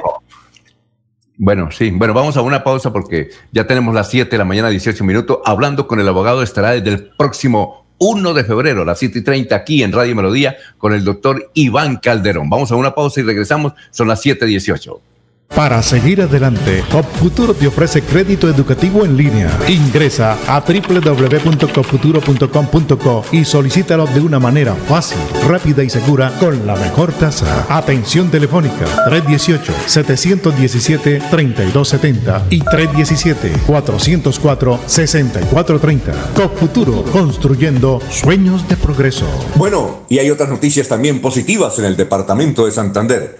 Estudia en Uniciencia y obtén el 10% de descuento en tu matrícula. Administración de empresas, contaduría, ingeniería de sistemas, ingeniería industrial y derecho. Inscríbete al 630-6060 o al 317-667-0986. Y este 2021 comienza tu proceso universitario. Hay más noticias. Muchas noticias, muchas noticias en Melodía 1080 AM.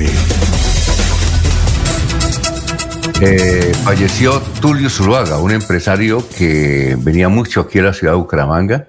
Él siempre estuvo con los, repuesteros o autopartes. Falleció Tulio Zuluaga. No fue víctima del coronavirus. Él padeció de una leucemia hace varios años y desde luego había dejado venir aquí a la ciudad de Bucaramanga, pero eh, siempre, cuando comenzaba a hacer recorrido por el país, como presidente de la Asociación Nacional de Autopartes o de Repuesteros, como llamamos, siempre venía aquí a la ciudad de Bucaramanga, don Tulio Zuluaga. Vamos a la ciudad de Barranca Bermeja, ya está ya don Soel Caballero con toda la información de el Magdalena Medio y el distrito de Barranca Bermeja. Soel Caballero está en Últimas Noticias de Radio Melodía 1080 AM. Buenos días, Alfonso, para usted, para los compañeros, igualmente para todos los oyentes. Eh, Desde la Alcaldía Distrital de Barranca Bermeja se adelantó una mesa de coordinación con los líderes de la protesta proyectada para hoy en contra de la tarifa del peaje Leizama, en donde participó la Policía Nacional, Procuraduría General de la Nación, Defensoría del Pueblo y miembros de la Agencia Nacional de Infraestructura ANI y concesionaria Ruta del Cacao. Según el secretario distrital de Gobierno, Leonardo Gómez Acevedo, el objetivo es garantizar que la jornada de manifestación se realice de manera pacífica, velando por la seguridad de los participantes y evitando situaciones de alteración del orden público. Y como gobierno distrital se habilitó un puesto de mando unificado para la verificación de la jornada. Por otra parte, el Ministerio de Salud y la Protección Social dio a conocer ayer 141 nuevos casos positivos para COVID-19 en Barranca Bermeja. Se trata de 72 hombres y 69 mujeres. No se presentaron personas fallecidas. La tasa de recuperación llegó al 88.8%, luego que 89 personas sanaran satisfactoriamente de la enfermedad. Las estadísticas actualizadas del COVID en Barranca Bermeja están de la siguiente manera. Casos confirmados 12.488, personas totalmente recuperadas 11.100, 966 personas recuperándose en casa bajo vigilancia médica, un total de 15 personas hospitalizadas, 56 pacientes en unidad de cuidados intensivos UCI, 357 personas fallecidas y un total de casos activos en el distrito de Barranca Bermeja de 1037. Noticias con las que amanece el distrito continúen compañeros en estudios. En últimas noticias de Melodía 1080 AM. Son las 7 de la mañana, 22 minutos. Habitantes del centro poblado conocido como San Juan de la Carretera, en el corregimiento de Puerto Laya, municipio de Cimitarra, capturaron a un caimán aguja, cuyo nombre científico es Cocodrilus acutus. El informe señala que la CAS, Corporación eh, Ambiental de Santander, y la Policía Nacional, atendiendo el caso para hacer la respectiva reubicación del ejemplar. El objetivo es evitar ataques por parte de la especie a la población. Eh, hay una eh, ONG que se llama Cabildo Verde de Sabana de Torres que apoyará esas acciones. El año pasado, en reiteradas ocasiones, la CAS atendió, eh, atendió varios eh, sitios, eh, especialmente el llamado de la comunidad ante el avistamiento de aproximadamente cinco caimanes. Todos aparecieron a la orilla del río San Juan, donde se encuentra el centro poblado San Juan de la Carretera. Allí se realizaron reuniones con la población sobre las distintas acciones de control, prevención y manejo que se deben tener en cuenta al momento de avistar este tipo de animales de fauna silvestre. Es importante mencionar que el río San Juan a la altura del centro del poblado sirve como fuente directa para los que lo habitan, ya que al momento de la visita la comunidad manifestó no tener agua potable ni acueducto por fallas en la tubería del mismo. Según la CAS, las personas utilizan el río para actividades de baño, lavar ropa y hay contacto directo con ese afluente, por lo que avistan a los reptiles y quedan expuestos a posibles ataques. Ese es el problema, dice la CAS. Bueno, Laurencio, ya nos vamos yendo. ¿Qué noticias tenemos Sí. ya para finalizar?